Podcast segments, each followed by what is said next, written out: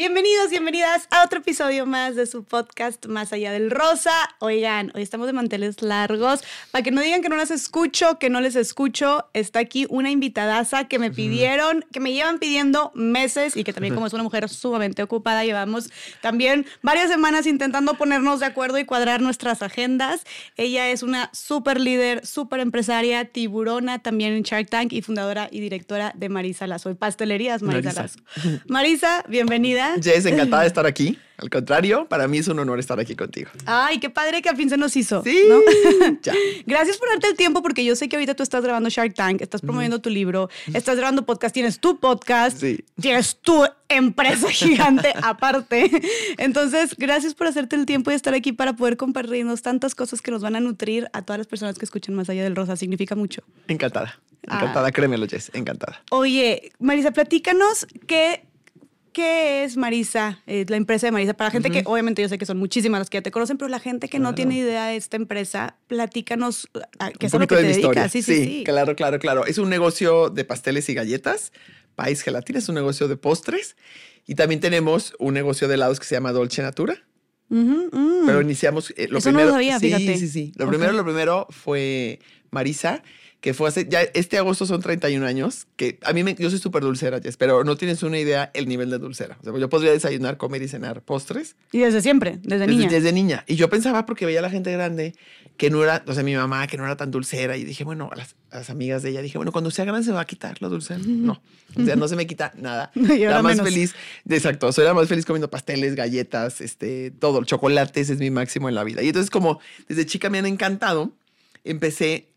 Como a los 11 o 12 años hice por primera vez unos polvorones de nuez, con una receta muy sencilla que sigo, que seguimos, que es la- el polvorón de nuez que seguimos vendiendo, que por cierto viene en mi libro, que luego platicaremos. Qué chido, sí. Pero viene esa receta porque tenía ganas de, de compartir también recetas. Ajá. Y, este, y entonces hice esos polvorones y en mi casa les encantaron a mis hermanos y a mi mamá. Y dije, no, esto está increíble. Hacer feliz con algo que a mí me gusta. Y además se acabaron en cinco minutos. Y entonces a partir de ahí, siempre que iba a casa de alguna amiga o de mis tías o lo que sea, se hacían un postre rico, unas galletas, yo me dan la receta, les pedía la receta. Y entonces tenía mi recetario y lo fui llenando de puros postres, de puros Pero qué postres. cañón. Es- Eso, perdón que te interrumpa, Ujú. pero fue, o sea, ahorita dijiste hacer feliz. O Sí. sea, no fue solo porque a ti te gustaba y qué rico, Sí. sino veías que hacía feliz Sí. a las demás personas y, Sí. en es- y eso en ti como... A mí me encanta, Es- me encanta. Soy, soy una persona que siempre está como observando y me importa mucho que la gente a mi alrededor, a lo mejor en exceso, es hasta he trabajado para que no me importe tanto lo que sienten los demás alrededor de mí, porque habemos personas que les impacta mucho. O sea, si está tu mamá o tus hermanos o tus amigas y alguien la está pasando mal, estás como, ¿qué puedo hacer para solucionar esto? Eres sumamente sensible. Sí, y, sí, y- sumamente, y sumamente ayudar a chillona. las demás. Sumamente chillona. Que es bien bonita esa cualidad, Sí. pero también de repente es como te Sí, involucras demasiado cuando tú y ya sufro, mucho sufro, tuyo. sufro, te lo juro, te lo prometo. Y a veces, hay veces que me platican cosas que nos les pasan a algún colaborador para ver cómo lo ayudamos, cómo, cómo aceleramos una cirugía en el seguro social o cómo lo apoyamos. A veces que se le inundó su casa o a- atropelló. Una, recuerdo una vez una de nuestros colaboradores tuvo un accidente en moto con su, con su niña y entonces, este tipo de cosas me, me angustian muchísimo, pero como que lo bueno es que me, me- soy muy sensible, pero también soy muy de acción. O sea, como que no soy de que me quedo, ay, qué dolor, sino, a ver, pero entonces, ¿qué puedo hacer? ¿Con quién la puedo contactar? No sé qué, a quién le puedo llamar, dónde podemos internarla, qué hacemos. O sea, rápido, rápido me muevo a, a ver cómo soluciono las cosas, ¿no? Ok, Entonces. Desde chicas, tenemos muchas cosas que desde chicas así como que nos marcan y, y nos definen, ¿no? Yo creo que esa parte es muy mía. O sea, siempre he estado como muy atenta al- a la opinión de los demás, a la cara y la mirada de los demás. Y he trabajado a lo largo de muchos años a que no me importe tanto, Jess. A que, a que, y sobre todo ahora que ya soy mucho más figura pública, más, pues siempre hay personas que te critican, siempre hay personas que le parece bien cómo, cómo manejas el negocio y gente que te dice que no, personas que te- les parece padre lo que compartes y personas que no. Entonces, creo que es importante y parte de mi crecimiento y creo que parte de la madurez que llamamos las personas es que cada vez nos importe menos lo que dicen los demás y, y te sientas más tranquila con decir, a ver, yo sé que estoy haciendo bien las cosas y lo estoy dando mi mejor esfuerzo y si yo me siento a gusto y tranquila conmigo, that's enough y no necesito más aplauso o no necesito que la gente me diga, vas muy bien, ¿no? Entonces es como un proceso Claro. que a mí me ha parecido este, muy liberador y sumamente interesante. Y es lo padre del ser humano, ¿no? Como que todo el tiempo vas, este, bueno, si, si quieres, no todos los seres humanos, pero cuando te gusta trabajar en ti y que te gusta Claro. mejorar y ser, y ser una mejor líder, yo digo, cada año tengo que ser una mejor líder. Y mi empresa sigue creciendo los, todo, todo va creciendo, ¿no? Y las- los seguidores, digo, cada vez tengo que tener más cosas interesantes que compartir, cada vez tengo que ser mejor líder para tantos colaboradores que tenemos, para tanta gente que, que para nuestros clientes, para todo. Entonces, creo que si no te mm, sientes nunca satisfecha en el buen sentido de la palabra, si nunca dices, ay, ya, como tú, por ejemplo, decir, ay, bueno, ya tengo un millón de seguidores, tengo un podcast súper exitoso, ay, ya, este, me voy a sentar en mis laureles y que la gente se acerque, pero no me voy a poner a investigar, no me voy a poner a estudiar. a- Sueltas el... eh, el, eh, Sí, como el- que... no, y, no y mu- funciona. Y creo que mucho eso es- viene también desde el ego, ¿no? Como Totalmente. De, yo ya soy aquí, Juan mis chicharrones truenan, yo soy la que la experta o experto en esto, entre comillas, ¿verdad? Y que nadie me venga a decir nada, ¿no? Y entonces Ajá. el ego, y sabes, luego tocamos ese tema porque ya me he desviado para platicar mi historia, pero el- para Sí, mí el tema del ego es uno de mis temas que más me apasionan y me interesan. Y tengo en, en un capítulo platico del ego porque me parece que es nuestro, hay un libro muy bueno de Ryan Holiday que se llama El ego es tu enemigo. Y él dice que nuestro, el ego es nuestro enemigo al principio, a la mitad y al final de nuestra carrera. Y que si lo dejamos crecer y que nos domine, este, te conviertes en, una, en un líder y en una persona súper soberbia que siempre quiere, que nunca se siente satisfecha, que siempre quiere más, Ajá. que nunca, que siempre está volteando a ver, pero es que ¿por qué ella tiene más seguidores que yo? ¿O por qué le dieron la promoción en el trabajo a fulanito y por qué no a mí? Y etcétera, ¿no? Entonces, nunca te sientes feliz, ni satisfecha, ni agradecida. Entonces, el Claro. ego es un gran, un gran enemigo. Y además una- Sí. es- te hace pensar solamente en ti y eh, te- tener una mamá, un papá o una pareja que solamente sus chicharrones truenan y Sí, solo pienso en ella, sí. ajá, Sí, es- para las personas que te rodean, sí, ha de ser es súper. pesadísimo, pesadísimo, No, pesadísimo. Pero bueno, Me encantaría hablar del ego también más También, adelante, platicamos más pero adelante tú del ego. sígueme contando. Sí, Entonces, entonces, entonces, eh, bueno, a- entonces hago, hago esas las galletas y me encanta recetas. que les gusten. Y entonces a partir de ahí siempre hacía galletas y pasteles para la casa. Y luego ya cuando me casé, me casó chica de 20 años. Este, y cuando me casé, que había reuniones de familia o de amigos que íbamos, yo siempre decía, yo llevo el postre, yo llevo el postre, porque era lo que me gustaba hacer. Y me encantaba hornear y, y, este, experimentar y tener recetas nuevas. Y la gente ya sabía que tú cocinabas Exacto, y rico. rico. Y, Entonces todos ya- de que sí, tú llevas Tú traes, llévalo y tú ya me decía, Marisa, si lo vas a traer tú, ay, trae tus galletas de avena, estas que están aquí, o trae tu pastel de chocolate que te queda tan rico. Hasta que un día, hace 30 y casi 31 años, una amiga, Marta, me dijo, Marisa, véndeme un pay de pera, hacía yo un pay de pera con almendras muy rico, de una receta francesa que me había dado una prima. Hace 30 años. Ajá, hace 30 años. Ok. Y entonces me dice, véndemelo. Le dije, ay, no, yo me fascina hacer postre, no te lo vendo, te lo regalo encantada. Y me dijo, no, este, si no, yo voy a dar las gracias de un favor que me hicieron y no lo puedo hacer con sombrero ajeno. Me lo tienes que vender. Entonces, bueno, por fortuna me convence. Voy, compro los ingredientes, saco mi cuenta, le subo un, un- un cacho y te digo, bueno, ya se lo vendo. Y a la señora que se lo regaló le encantó y ella me marca las siguientes semanas, el viernes, y me dice, Marisa, me haces dos, te encargo dos país de pera para, para mañana que viene mi familia. Ella jurando que yo ya me dedicaba a eso. Mm. Entonces yo me cortaba el teléfono y dije, bueno, pues hice uno, vendí uno, pues vendo dos, ¿qué más da? Y ya se lo vendí. Y así, sin planearlo, porque a veces me preguntan, Jesse, oye, pero cuando emprendiste, ¿te imaginabas? ¿Hiciste planeación? Ni sabía que estaba emprendiendo, ni sabía que estaba iniciando un negocio. Cabrón. Simplemente siempre dije que sí a lo siguiente. O sea, sí te lo hago. O de repente me decían, Marisa, ¿me haces tu rosca de chocolate, pero le pones en medio fresas? Ay, claro que sí. Oye, ¿me le pones caramelo al tres leches? Ay, o sea, lo que me pedían, yo siempre decía que sí, ¿no? O sea, no había, no había nada que, que dijera que no. Y sobre todo, este, empecé como a sacar nuevas recetas y entonces cada vez más amigos me pedían, más vecinos, y le ponía literal una etiquetita que decía Marisa Lazo con mi teléfono y la gente ya me hablaba. Y entonces en el horno de mi casa, en mi cocina. O sea, cero este, cocina industrial, cero dinero, cero planeación, cero nada. o Se sea, empezó a correr la voz entonces, o Ujú, sea, como que ujú. te, pi- te piden estos dos países y luego otra persona también te pidió y luego otra, pero, o sea, ¿hubo algún punto en el que tú hicieras un anuncio como, oigan, a partir de ahora sí vendo país, o Sí. estos son las algunas fotitos o Sí, así? qué buena pregunta. Al principio no, la verdad es que fue más bien como de correr de boca y cuando ya me preguntaban les decía sí, encantada y me di cuenta que pues tenía un buen ingreso, dije encantada, qué padre. Y, em- y este, así como anunciarlo, no, pero a lo mejor ya como unos cinco años después o cuatro años después, tal vez cuatro porque fue antes de abrir la primera tienda, sí recuerdo haber hecho como una listita de una descripción eh, de los productos que tenía. Entonces, pay de pera. Este, lleva almendras, las peras van cocidas, no sé qué. Rosca de chocolate, tiene nueces, tipo brownie, como una O descripción sea, fue y el la precio. primera vez que hiciste, pusiste algún orden o Sí, aterriciste sí, algo como para, sí. Formalizar, entre comillas, poner un poquito de orden nada más. Sí, claro, y me encanta que me lo, me lo preguntes porque en todas las veces que me han entrevistado jamás había, ya no me acordaba de esto. Jamás me lo habían preguntado y es cierto, fue algo importante porque me acuerdo perfecto que hasta me senté con mis amigas y era de cómo describirían mi rosca de chocolate. Y entonces, a ver, delicioso pastel tipo brownie, no sé qué. Con y entonces, entre todas lo hicimos y lo pasé a máquina, me acuerdo perfecto.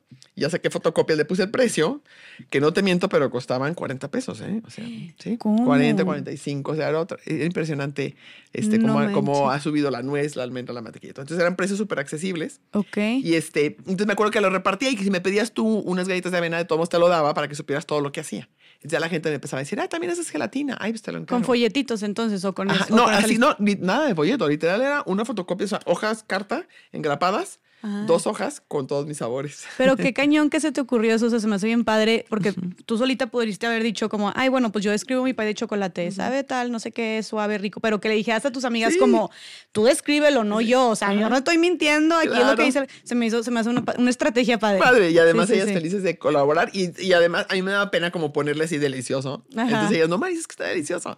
delicioso no sé qué. Y ya, así fue la primera vez que empecé a, publicitar, podríamos decir. Y lo que hago es arranco en la cocina de mi casa con el horno casero, así literal, pero me doy cuenta que tardaba años en hornear porque pues me cabía un pastel por vez o dos charolitas de galletas. Y entonces, y además tenía una batidora, que siempre lo platico, una batidora Austerizer que me habían regalado cuando me casé, verde, así chiquitita, que, tenía que, que se tenía que detener para echarle los huevos, o sea, no, era, no, no se detenía sola. Entonces, mis primeros ahorros fue para una KitchenAid. Me acuerdo perfecto que me tomó como cuatro meses de ahorros y ya compré por, compré por primera vez mi KitchenAid y yo me sentía, bueno, la más fascinada porque ya tenía una gran batidora. Y después sigo ahorrando y compro un horno más industrial de cinco charolas, un horno este Sansón, son unos hornos mexicanos muy buenos que tienen un sistema de convección que te hornea, que la temperatura está como muy pareja en todo el horno. Ok. Y lo pongo en mi cochera porque pues era un horno como, de, como este tamaño. ¿Tú cuántos años tenías a todo Tenía 26 años. 26, ok. Y mis hijas tenían uno y dos años. Cuando empezaste literalmente los primeros pedidos. Exactamente. Tenía 26 y mis hijas tenían uno y dos años. Y entonces para mí al principio fue muy fácil porque puse el horno en mi cochera y, el, y, y, entonces todo lo que iba y compré luego un refri usado porque no me casaba para un refri nuevo, este, unos que repintan, ya sabes, y, y, los, y los compras. Todo esto, perdón que te interrumpa, eh, fue, o sea, el, el horno, digo, ya, ya, lo dijiste, pero el horno, el refrigerador, ¿tu esposo te ayudó de alguna manera económicamente o todo era... Todo era con ahorros? Mi esposo en ese momento, la verdad, siempre fue súper apoyador y, este, y yo tenía como también la tranquilidad de que sabía que la casa, o sea, estaba, funcionaba todo bien y había para, o sea, no, no, no necesitaba como el dinero de los pasteles para pagar la colegiatura en ese momento, ¿no? Y entonces eso me permitió estar ahorrando. Claro. Y entonces, no, todo fue, todo fue con los mismos ahorros y es algo que de lo que más promuevo yo, Jess, es el ahorro, porque creo que los mexicanos no, no es una de nuestras virtudes. O sea, si ganamos 5 mil pesos, nos gastamos 5 mil 100, si ganamos 20 mil, nos gastamos 21, tenemos las tarjetas de crédito a tope. Este, por eso me gusta mucho todo el, todo el montón de podcasts y el montón de, de chavos y chavas que están haciendo como mucha más conciencia en las finanzas, ¿no? Y en la importancia de ahorrar, en la importancia de, de, de, prevenir, en la importancia de planear y todo. Entonces yo creo que esa, esa virtud sí la tuve y la he tenido siempre de ser muy, muy ahorradora. Entonces, desde el inicio, como que decía, bueno, esto fue lo que me cayó y me, sobra tal cosa, entonces voy a comprar otra vez más harina, más huevo, no sé qué, y ya me, tengo que ahorrar para el horno o tengo que ahorrar para el refrigerador. Y así he sido toda la vida, Jess. O sea, del día uno es el día de hoy. Nunca he pedido un crédito, nunca he tenido un socio, nunca he tenido una herencia, nada. todo ha sido ahorrando y ahorrando y reinvirtiendo y reinvirtiendo y reinvirtiendo todo y comprando hornos, hornos, hornos y luego terrenos, construyendo fábricas, construyendo, arreglando tiendas. ¿Y te han, te han entrado propuestas de socios? sí, claro. Al principio no, que eso les digo mucho a los emprendedores en, en Shark Tank que nos entrevistaban, les digo mucho que al principio nadie cree en ti. O sea, todo el mundo es como de, ay, a ver si te va bien. Te seguro que te pasó a ti. O sea, como que nadie se imaginaba que ibas a llegar a conseguir lo que has conseguido o impactar de una manera tan positiva a tanta gente, ¿no? Con, tu, con toda tu manera de, de, leer la vida y de abordar los temas que mucha gente no quiere, no quiere abordar. Te seguro. Y ahora, obviamente, todo el mundo cree en ti. O no solamente no creían en ti, sino que hasta se burlaban de ti o criticaban o a tus espaldas. Era como, ¿y viste lo que está haciendo? De que, ay, ¿está que se cree? O cosas así, ¿no? Qué cañón. Y por eso es tan importante que le bajemos el volumen a esas voces exteriores y confiemos en nosotros, sobre todo al principio, tienes que creer más en ti porque la gente no cree. Entonces yo, también tenía así como la ceja levantada de, ay, o sea, como, ¿qué vas a hacer? Y yo, no, o sea, yo ya, yo ya me sentía, además, otra cosa que, me, que, que es mucho, muy, muy de mí, es que yo celebro mucho lo que voy consiguiendo. Hay un libro también muy bueno que sea de Dan Sullivan que se llama The Gain and the Gap, o sea, lo ganado y lo y lo que falta, o lo ganado y, y el, y el trecho que falta. Algo no recuerdo cómo lo trajeron en el español, pero habla de que hay dos tipos de personas, las que vamos celebrando los, los pasos que vamos dando a lo largo del camino y las que solo celebran cuando llegan a la meta. Entonces, yo me recuerdo cuando ya vendía 40 pasteles, no sé por qué esa cantidad, pero cuando ya vendía 40 pasteles. ¿A la este, semana? A la o- semana, ajá, a la semana, ahí en mi, en mi casa yo decía, no manches, son muchísimos pasteles. O sea, soy una gran pastelera. O sea, yo ya me sentía la gran pastelera. Sí. No me estaba esperando a vender eh, 4 mil o 400 para sentirme A la tener tus pastelera. más de Ajá. 100 sucursales que Exacto. tiene, no sé cuántas Sí, tengas ya sí, ahorita. Sí, sí, 105. Este, sí, ay, no. tus 105, me encanta. 105. Qué padre. Y este, entonces no, como que creo que es bien importante también que sepamos detenernos en el camino y decir, a ver, qué padre que, que ya vendo 40 pasteles o qué padre que ya tengo 10 mil seguidores, que me escuchan estas chavas, que me escribieron y me dijeron, oye, me, me impactó lo que entrevistaste, sí, darme cuenta de tal tema. Entonces, si te vas celebrando, primero a ti misma, pero también eso hace que tu mirada se enseñe a reconocer y a celebrarlos de tu alrededor. Y no decirles, es que no, hasta que tengamos 100 tiendas. No, por ejemplo, yo pude haber dicho, no, hasta que tenga 100 colaboradores, o hasta que tenga un millón de pesos ahorrado, o hasta que tenga tal cosa voy a celebrar. Y no, yo me recuerdo como muy contenta, siempre celebrando, O sea, agradeciendo. desde tus primeros. siempre. o- Ajá. incluso no, te- no recuerdas cuando compraste tu KitchenAid, sí, también lo No, estaba fascinada. O sea, me sentía, bueno, dice, no creer, la veía, que la sobaba. Yo decía, no lo puedo creer. De la emoción de tener mi primera kitchen. Y el primer horno, ponerlo en la cochera, bueno, wow. Y le puse un murito. Y entonces me estacionaba un poquito más afuera. Ok. Y luego ya puse un segundo horno y luego un tercer horno. Hasta ahí, Wow. porque ya, ya más de ya no me cabían. Ya, entonces, así estuve durante cinco años en mi casa, solo vendiendo a mis vecinos, amigas, gente que me conocía, que me mandaba a hacer el pastel un día antes o dos días antes. Yo lo anotaba, tenía una agenda de banco, así, y ahí, de- ahí ponía por cada día lo que me tocaba. Que mi abuelita me encargó la rosca de chocolate, ¿no? Bueno, que pero la tía no sé qué. ahorita, o sea, estás diciendo que eran los primeros cinco años Sí. o de pura gente conocida. Y, ajá, o, O sea- amigos de amigas, y de repente ya no era gente que conocía y me decían, Claro. por ejemplo, este, soy Sofi, amiga de Jess, y me dijo que haces unos pasteles bien ricos, me haces, y entonces iban a mi casa y yo solo los entregaba ahí en la, en la puerta, Claro. en la cochera salía y ya les cobraba y ya me... ¿No me recuerdas metía. como la primera vez que le, le vendiste a un extraño? O sea, porque para mí eso sería también como, wow, Mm. Ya, ya llegó más allá. ¿Me Sí. explico? No, no recuerdo, este, pero sí recuerdo que me daba emoción que cada vez eran menos personas que conocía. Claro. y- pero lo que sí me pasaba es que ese extraño muy pronto se hacía como mi cliente porque regresaba la siguiente semana y me pedía, ahora hazme unos polvorones o ahora hazme una rosca de naranja. Ah. tus productos son muy caseros y como muy, no demasiado elaborados, entonces no es, no es muy empalagoso ni muy pesado. Y entonces es como un producto que puedes tener en tu casa todas las semanas. Entonces una, tengo muchas clientes, tenemos muchas clientas y muchos clientes que todas las semanas van a veces por una rosca de naranja, les gusta tener siempre galletitas de avena o si se van a la playa, siempre cargan con sus galletas de chocolate o con sus galletas de, de dulce de leche. Entonces la gente, eso, eso ha sido algo muy bueno, como que no somos para una ocasión especial como el aniversario o la pedida de mano de la hija, sino somos como para Algo todo el día, como para el cafecito, para el ajá, algo más cotidiano. Y el sabor y este sigue siendo como súper artesanal y súper caserito. Y entonces la gente lo- le gusta tenerlo en sus, en sus casas. Y eso ha sido, Jess, uno como de, o sea, como que yo desde un principio me di cuenta que lo que a la gente le gustaba es que mi pastel era hecho de uno en uno. Que tenía puros ingredientes naturales, fresa, naranja rallada, huevo este, natural, entero, así, no, no polvo. Y entonces, eso, y siempre te lo digo también mucho a los, a los emprendedores, tú tienes que ver qué es lo que te diferencia de tu competencia, ¿no? En mi caso era que era muy artesanal, muy casero. Y cada quien tiene algo, porque mucha gente vende pollos, mucha gente graba podcast, mucha gente hace ropa, mucha gente vende joyería, mucha gente hace da asesoría, pero a lo mejor tú eres mucho más sonriente o eres más puntual o te preparas mucho mejor que los demás. Entonces, eso tienes que tú como decir que ser muy claro en cuál es tu diferenciador y nunca renunciar a él.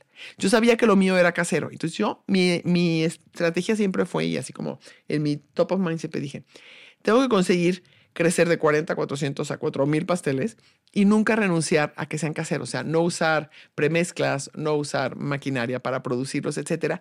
Y recuerdo que mucha gente me decía, Marisa, no existe en ningún lado una, una cadena grande de pastelerías que lo sigan haciendo a mano de uno en uno. No hay, o sea, todo el mundo migra al huevo en polvo, todo el mundo migra a procesos mucho más industrializados porque es más rápido, es más económico y puedes surtir las tiendas.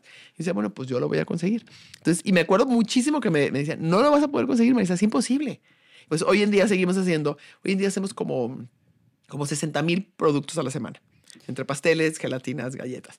Y usamos más de 750 mil huevos, o sea, y se siguen abriendo. Y yo sé que existe el huevo en polvo, que te ahorraría, pero no saben igual los pasteles. Entonces, es como que es bien importante que seas, ajá, y que es bien importante que confíes en ti y que te que sigas tu intuición, que creas en ti y que, y que seas muy, aunque te cueste más tiempo, aunque, te aunque sea más, más caro, por decirlo de alguna manera, o más costoso producirlo, que tú digas, yo no voy a renunciar a, a esto que ya hago. Era lo que te iba a decir, como mantener esta, e, e, esta característica tuya, este diferenciador que es eh, los postres pasteles caseros ya cuando está tan industrializado todo y tan automatizado todo el proceso, ha de ser difícil mantenerlo. o sea, ¿cuál ha sido el costo? Eh, o, los, retos. y los costos y los retos. las dos cosas. O sea, de que, oye, más, se tarda más, le has tenido que invertir más. Obviamente. Necesitamos mucho más espacio físico para producir.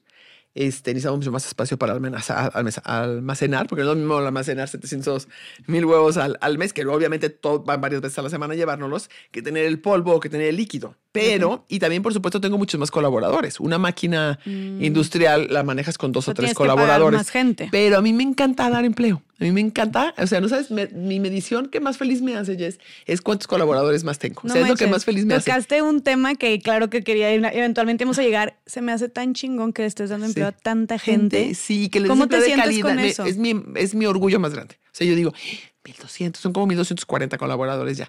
Digo, no lo puedo creer, porque además no nada más es darles empleo, es, le, tenemos un montón de, beneficios para ellos como médicos privados, por ejemplo, tenemos 42 médicos privados con los que tenemos acuerdos, desde este, terapeutas de niños, terapeutas de adultos, ginecólogos, gastroenterólogos, eh, cardiólogos, con los cuales mis colaboradores van, nuestros colaboradores van y hacen su cita un miércoles a las 7 de la noche, pagan 50 pesos y nosotros les pagamos todo lo demás. Pero ¿sabes cuál es el cheque más grande que hago todos los meses? El del terapeuta de niños. Es una terapeuta y ella ya no se da abasto sea, tenemos que tener ya otra porque les, encanta poder llevar a sus hijos. Y el segundo es de terapeuta de adultos. Y es una prestación que tú le das a tus colaboradores. Y me encanta. Y también eh, renovamos sus casas y las dignificamos y entonces arreglamos. Si tienen una cocina que no está bien, se las arreglamos. Por mes hacemos como dos o tres proyectos con los colaboradores que tienen más tiempo con nosotros. A veces no tienen bien su piso o el baño no es un baño digno y entonces les ponemos un baño súper bonito, dependiendo de lo que sea, ¿no? O necesitan un segundo piso o necesitan arreglar bien sus ventanas. Entonces todo ese tipo de de, prestaciones que créeme de corazón, porque una vez di una conferencia en el TEC de Monterrey y recuerdo que un empresario me preguntó, ¿y cuánto te inviertes, cuánto te cuesta al mes esto? Me dije, ay, no lo sé. Porque mm. nunca me he puesto a sumar y decir, ay, esto me cuesta y, ay, déjame pensar si sí le doy o no. Lo hago de veras de corazón porque me encanta pensar que pueden ir a una consulta privada, me encanta pensar que pueden tener una casa más digna, o que pueden tener, a veces también hay cirugías que en el Seguro Social tardan muchísimo en hacérselas.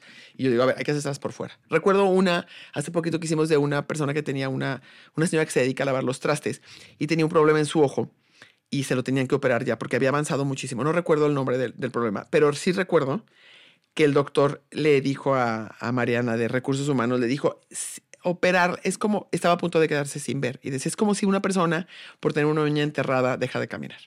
Es algo súper sencillo, pero que si no lo haces luego, luego, te implica. Yo decía, no puedo creerlo. Y por supuesto que luego, luego se la pagamos. Y la más feliz de pensar que no perdió su, su ojo porque pudimos intervenir. Esas son las cosas que a mí me llenan y me, en la noche cuando me acuesto es lo que me hace sentir feliz. Y no si ganamos tanto o si pudimos abrir más o no. Es que eso es... Y a la larga, por un lado es lo que más satisfacción te da. Y por otro lado, la gente lo siente. Y la gente, de verdad, tenemos muy poca rotación Después de la pandemia tuvimos un poco más de rotación, que ha pasado en todo, el, en todo el país, que hemos tenido un poco más de rotación, pero en general no tenemos tanta rotación porque la gente se siente como apreciada de una manera muy diferente, que solamente te voy a pagar porque tú me estás haciendo este servicio, sino, oye, tú eres una persona aquí y nos interesa que estés bien, que te sientas súper, súper incluida. Somos muy, muy, este, muy pro inclusión.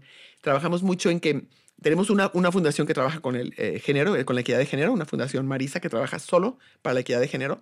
Y, y hemos hecho un montón de cursos, desde con los albañiles que nos construyen la fábrica. así fue nuestra licitación. Era, puedes ganar, la, puedes ganar, puedes ser el que nos va a poner el cemento o el que va a poner la madera, pero o el, los albañiles, pero tu gente, todos tus colaboradores tienen que tomar forzosamente un curso con nuestra fundación de equidad de género. Y entonces a los, albañiles ahí sentados les dábamos galletas de Marisa y nos decían, es que nunca nadie me había dado un curso, porque tenían diploma y todo, y nos decían, es que nunca nadie había, nos había atendido. Y, y, estaban sorprendidos porque les mostrábamos qué era la violencia, este, qué era el machismo, qué era la violencia de género, cómo agarrar el celular de su pareja y, checarlo era violencia. Se quedaban, es que nunca nadie nos había dicho eso. O preguntarle, o dudar, o es que a mí nunca nadie me había, o un empujoncito. ¿No? E, Entonces nos dimos cuenta que muchas veces es porque es falta de, de información y de conocimiento. Sí, que ni siquiera es algo intencionalmente, de que, Exacto. pero es Y- que así ajá. entienden el mundo, Te lo porque juro. están replicando patrones que vieron. Exactamente, y lo hemos hecho, por ejemplo, ya con nuestra gente, tenemos este, un montón de choferes, un montón de, de almacenistas, pas- pasteleros, tenemos muchos hombres que trabajan con nosotros y les hemos dado un montón de cursos y no, no sabes, Jess, o sea, muchos de ellos que a mí me emocionan, llorando, No. llorando porque caen en cuenta que No son violentos y que... Y entonces es como, a ver, es que no, esto lo tengo que trabajar, es que no había dado cuenta. Y es que, claro, pero lo vi en mi casa porque mi papá...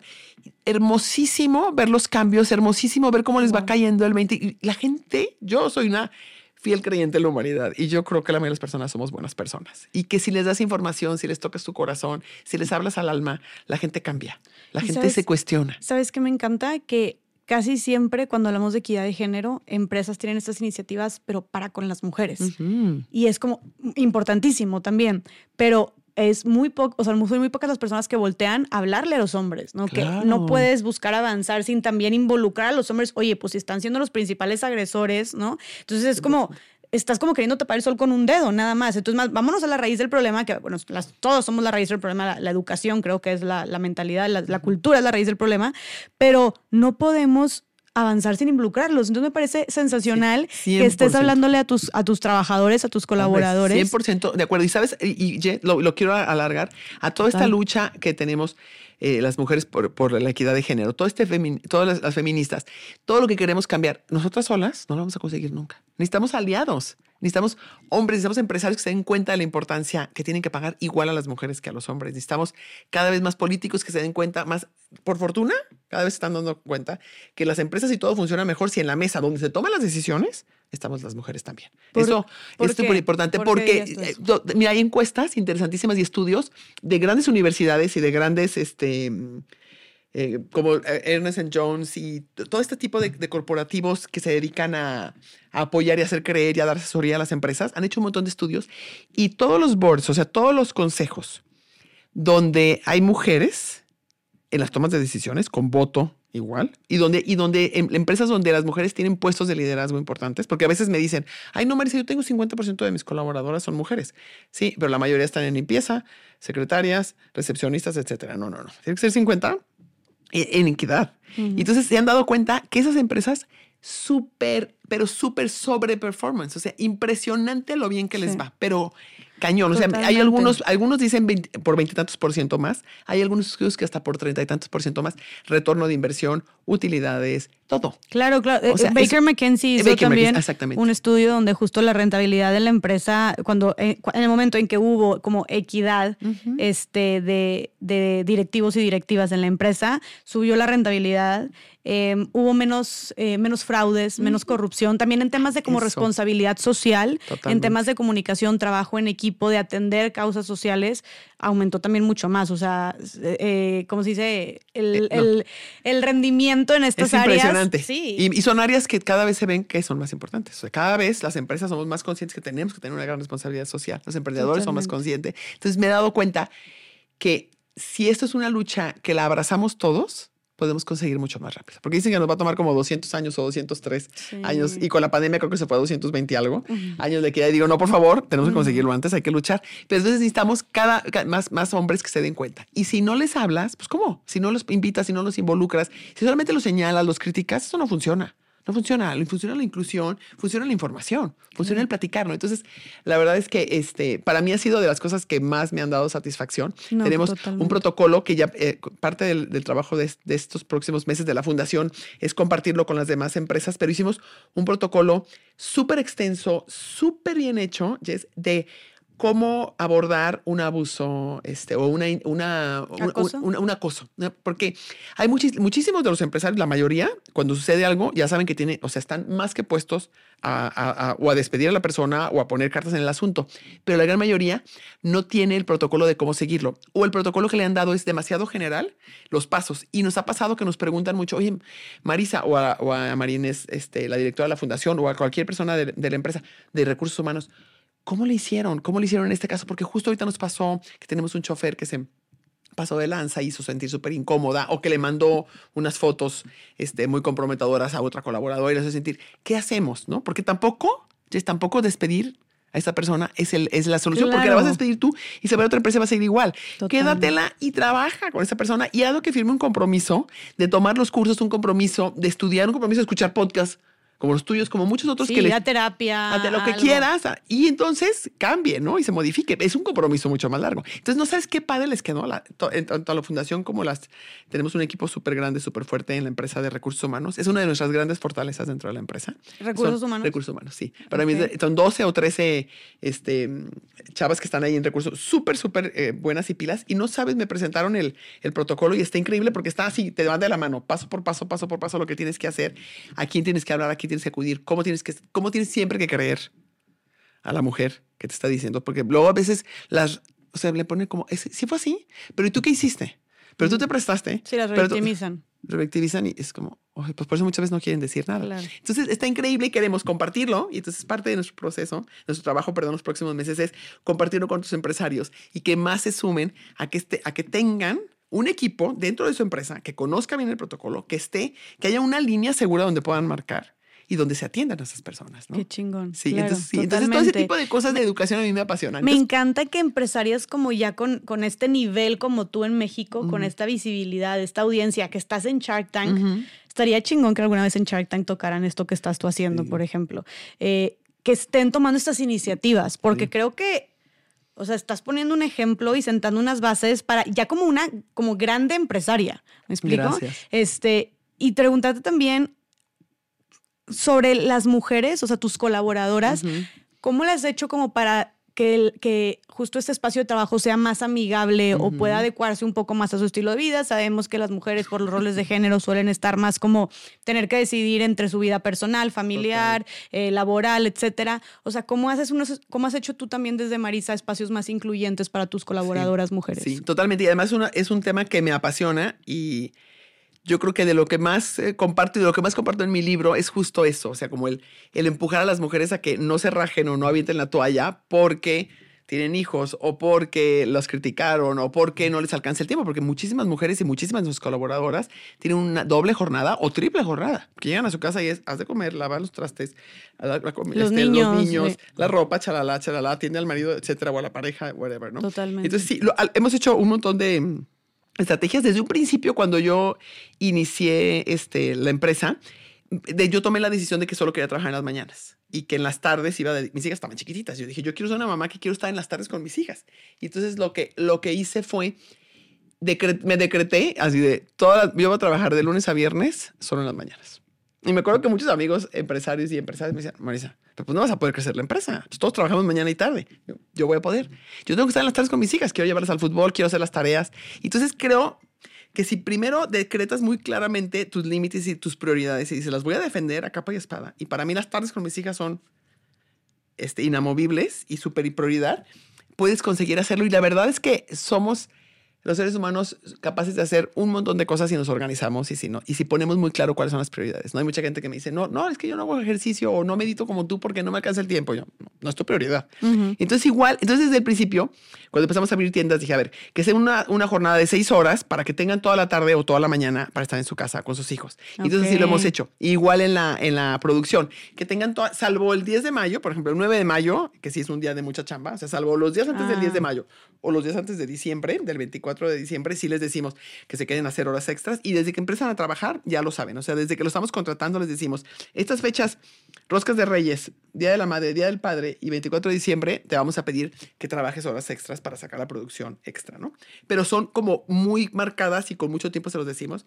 Pero ¿Y esas horas extras te les pagan? Por, a lo triple, obviamente, como debe ser, por supuesto. Yo soy incapaz de ni, ni media hora, este, no se las pago. A Gracias. No, por favor, jamás. Yo, eso, eso, a, mí esas, al principio ahora ya no, pero al principio de repente me, visitaba algún fiscalista, alguien me decía, oye Marisa, te, quiero una, tengo una estrategia padrísima para que pagues menos utilidades. ¿eh? O sea, me parecía ofensivo. O sea, me estás diciendo que del 10%, que solo 10% les toca a mis colaboradores, ¿quieres que les dé menos? ¿Es, ¿Es, verdad? O sea, para mí mi día favorito del año es el día que repartimos utilidades. Me me hace lo máximo. Pensar que tienen un extra y que pueden a lo mejor mandar a sus hijos una mejor educación o comprarse un carrito de hot dog y ayudarse vendiendo también las noches hot dogs. No sé, me encanta. O que lo gasten lo que quieran, lo que se vayan de viaje. Claro. Me encanta. Pues esa mentalidad de, déjame, a ver, déjame ver que la mayoría sea para mí, así lo más que se pueda, Completamente. Es mi antítesis. Sí, Entonces yo hacía patadas los corría casi de la, de la Platícame oficina. de esta mentalidad, se me hace súper interesante porque creo que la mayoría de los negocios funcionan así ahorita, ¿no? Es como entre menos, y ahorita volvemos al tema, me encanta que nos No estamos desviando mil de bueno. muchas cosas, este, pero como entre menos pueda tener la demás gente o entre más me pueda quedar yo, entre más les pueda sacar, No. Como mejor, ¿no? sí. Y, y creo que esto va mucho de la mano también con lo que mencionabas anteriormente, de cómo también tienes estos programas sociales que ayudan a tus colaboradores, de cómo, Sí. o sea, platícame un poquito también de los derechos laborales que hay en tu empresa y por qué y sí, a- o sea, por sí. qué esta mentalidad de sí respetarlos. Y además, no nada más, no nada más me voy a los derechos laborales, que es lo más básico. Jess. O sea, eso es lo- como lo mínimo que puedes ofrecer, ¿no? Es, es dar mucho más. Mira, yo siempre tengo, tengo en, mi, en mi agenda, en la mera arriba, todo- eh, una frase que me repito todos los días en cuanto me siento en mi escritorio, que es que este negocio sea de beneficio para el mayor número de personas. Y así arranco mi día. Entonces, todas mis decisiones las tomo pensando que sea de beneficio para todos, no para mí y mi familia, o solo para mí y, y este, y, la, y, la, y la empresa, ¿no? Y entonces, si tu mind, o sea, yo me doy cuenta que el hecho de que cada vez le vaya mejor a mis gerentes, por ejemplo, el 85%, o tal vez ya estemos como en el 80%, como el 80% de los líderes dentro de la empresa, de los gerentes y de los diferentes directivos, son personas que han crecido dentro. O sea, está Flor, Miguel, por ejemplo, era un chofer y ahora es el gerente de logística. Tere era una cajera y ahora es la gerenta de, desde muchos años, la gerenta de, de compras, ¿no? Isidro era un almacenista y ahora es el gerente de almacén. Y Sor, que es mi orgullo más grande, era la nana de mis hijas que empezó conmigo en mi casa a hacer pasteles y hoy en, desde hace muchos años es la gerente de producción y maneja como 500 personas. Ella se encarga de toda la producción, de todas Wow. las galletas, de todo.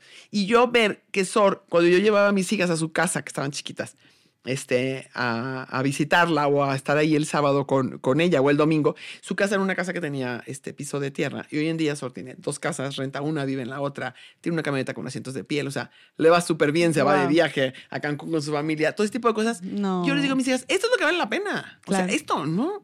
Que si te crees que tu cuenta, tu cuenta en el banco.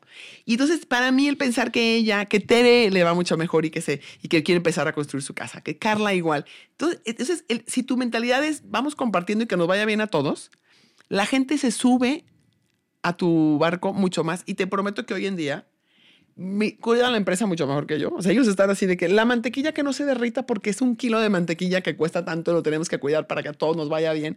Y todo el tiempo están pensando en cómo innovar. Y yo me puedo venir aquí, como ahorita que me vine tres días a la Ciudad de México para hacer toda la promoción de, del lanzamiento de Shark Tank y no tengo ningún pendiente de que me, o me puedo ir 15 días de vacaciones y no hablo por teléfono ni una sola vez Confías a totalmente en preguntar tu cómo equipo. van las cosas. Yo sé que todo está perfecto, que son gente súper comprometida, súper honesta, que tienen la camiseta puesta. Entonces, tienes que ver todos los beneficios que tiene el crear una empresa en la cual no pienses solo en tu beneficio. Porque, Claro. y de verdad, todo, yo estoy segura que la gran, mayoría, la gran mayoría de los seres humanos al final del día te sienten mucho más satisfechos de pensar, impacté a tantas personas, cambié la vida de tantas personas, les va mejor a, a, a nuestros colaboradores, etcétera, etcétera. Yo recuerdo, Totalmente. pero tiene que ser como una constante aún en las crisis, porque yo me acuerdo cuando empezó el COVID, que fue la primera vez en la vida que me tocó ya con una empresa grande enfrentar una crisis mundial y una crisis que nos iba a afectar a todos y que no sabíamos, yo pensaba como todos que iban a ser tres meses o dos, nunca nos imaginamos que iba a ser tan grave. Y cuando me pasando los meses y recuerdo que eh, nos tocó en el- para el 2021, que todavía seguía la, la- la crisis fuertísima del COVID,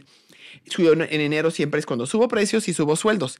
Y tomé la decisión junto con una de mis hijas que me ayuda a, a manejar la empresa de las pastelerías, la otra está en la parte de los helados. Este, le dije, ¿sabes qué?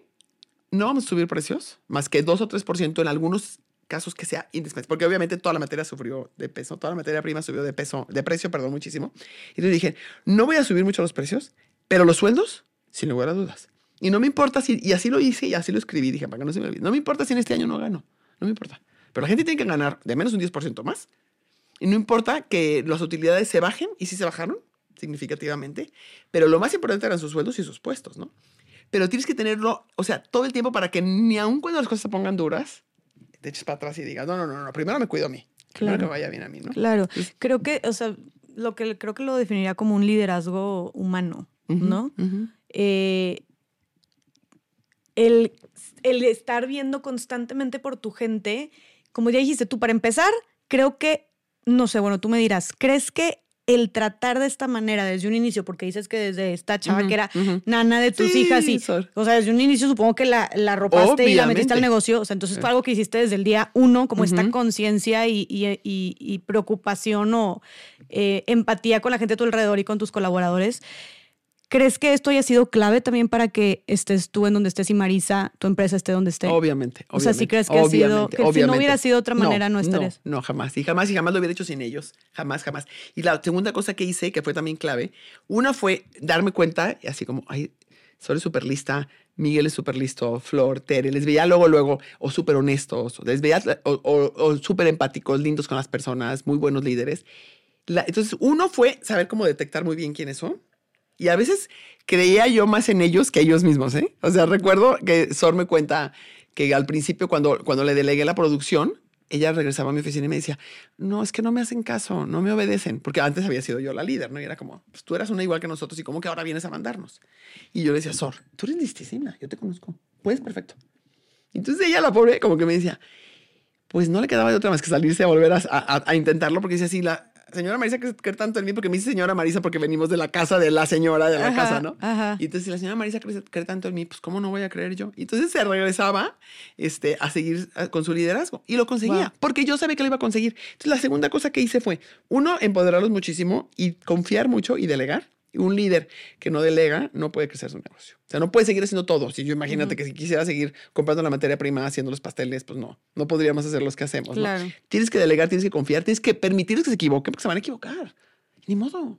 y, no, y, no, y, no, ser tan dura con los errores, no ser tan dura con... Y, reconocer cuando yo me... Al principio no, ¿eh? Porque tenía mi ego más grande y más temor. No reconocía tanto cuando me equivocaba. Y luego me di cuenta la importancia de reconocer entre mi equipo. Oigan, me equivoqué, pido una disculpa fue mi decisión estuvo pésimamente tomada, no vuelve a pasar. ¿Por qué? Porque, Porque eso hace que los demás digan, ah, mira, si Marisa, uno se equivoca y un montón de veces y lo reconoce frente a nosotros, pues nosotros también nos podemos equivocar. Y lo, lo importante es que reconozcas. Oigan, pensé que era la mejor solución, pensé que ese sistema nos iba a funcionar.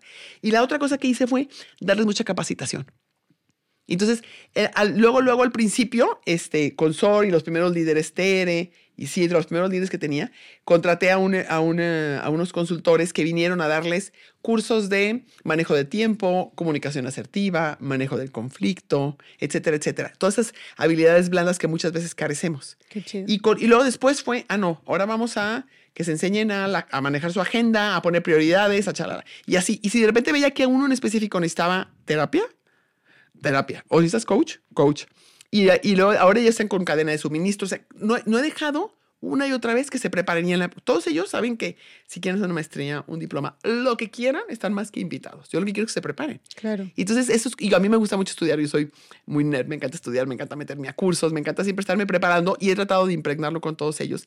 Y todos ellos son muy, son muy así, que están estudiando inglés, están estudiando manejo mucho más adecuado del Excel, lo que sea, este, siempre están trabajando. Entonces, creo que tienes que darle las herramientas para que también ellos puedan hacer un mejor performance, un mejor, un mejor este, trabajo en, en sus liderazgos. Me no, no nomás te suelto y te digo, ay, Jess, eres buenísima, qué, qué, bien comunicas y that's it, ¿no? Y por lo que veo también, tú los ves como más allá de... Mm, el trabajador o, lo, limitas a su rol de tú tienes que hacer esto en la fábrica y ya está, o en la, administración y ya está. Es como los ves como una persona integral que también tienen sueños, preocupaciones, ganas de, y también les alimentas esa parte. Totalmente, totalmente. Y un montón de capacidades que no se han dado cuenta de lo que son capaces de Completamente. Y esto creo que, o sea, volviendo a este tema como de liderazgo humano, que definitivamente es algo como, como dices tú, ha sido una clave para el éxito que ha tenido tu empresa. Clave. Me encanta que lo pongas así porque de verdad siento que de repente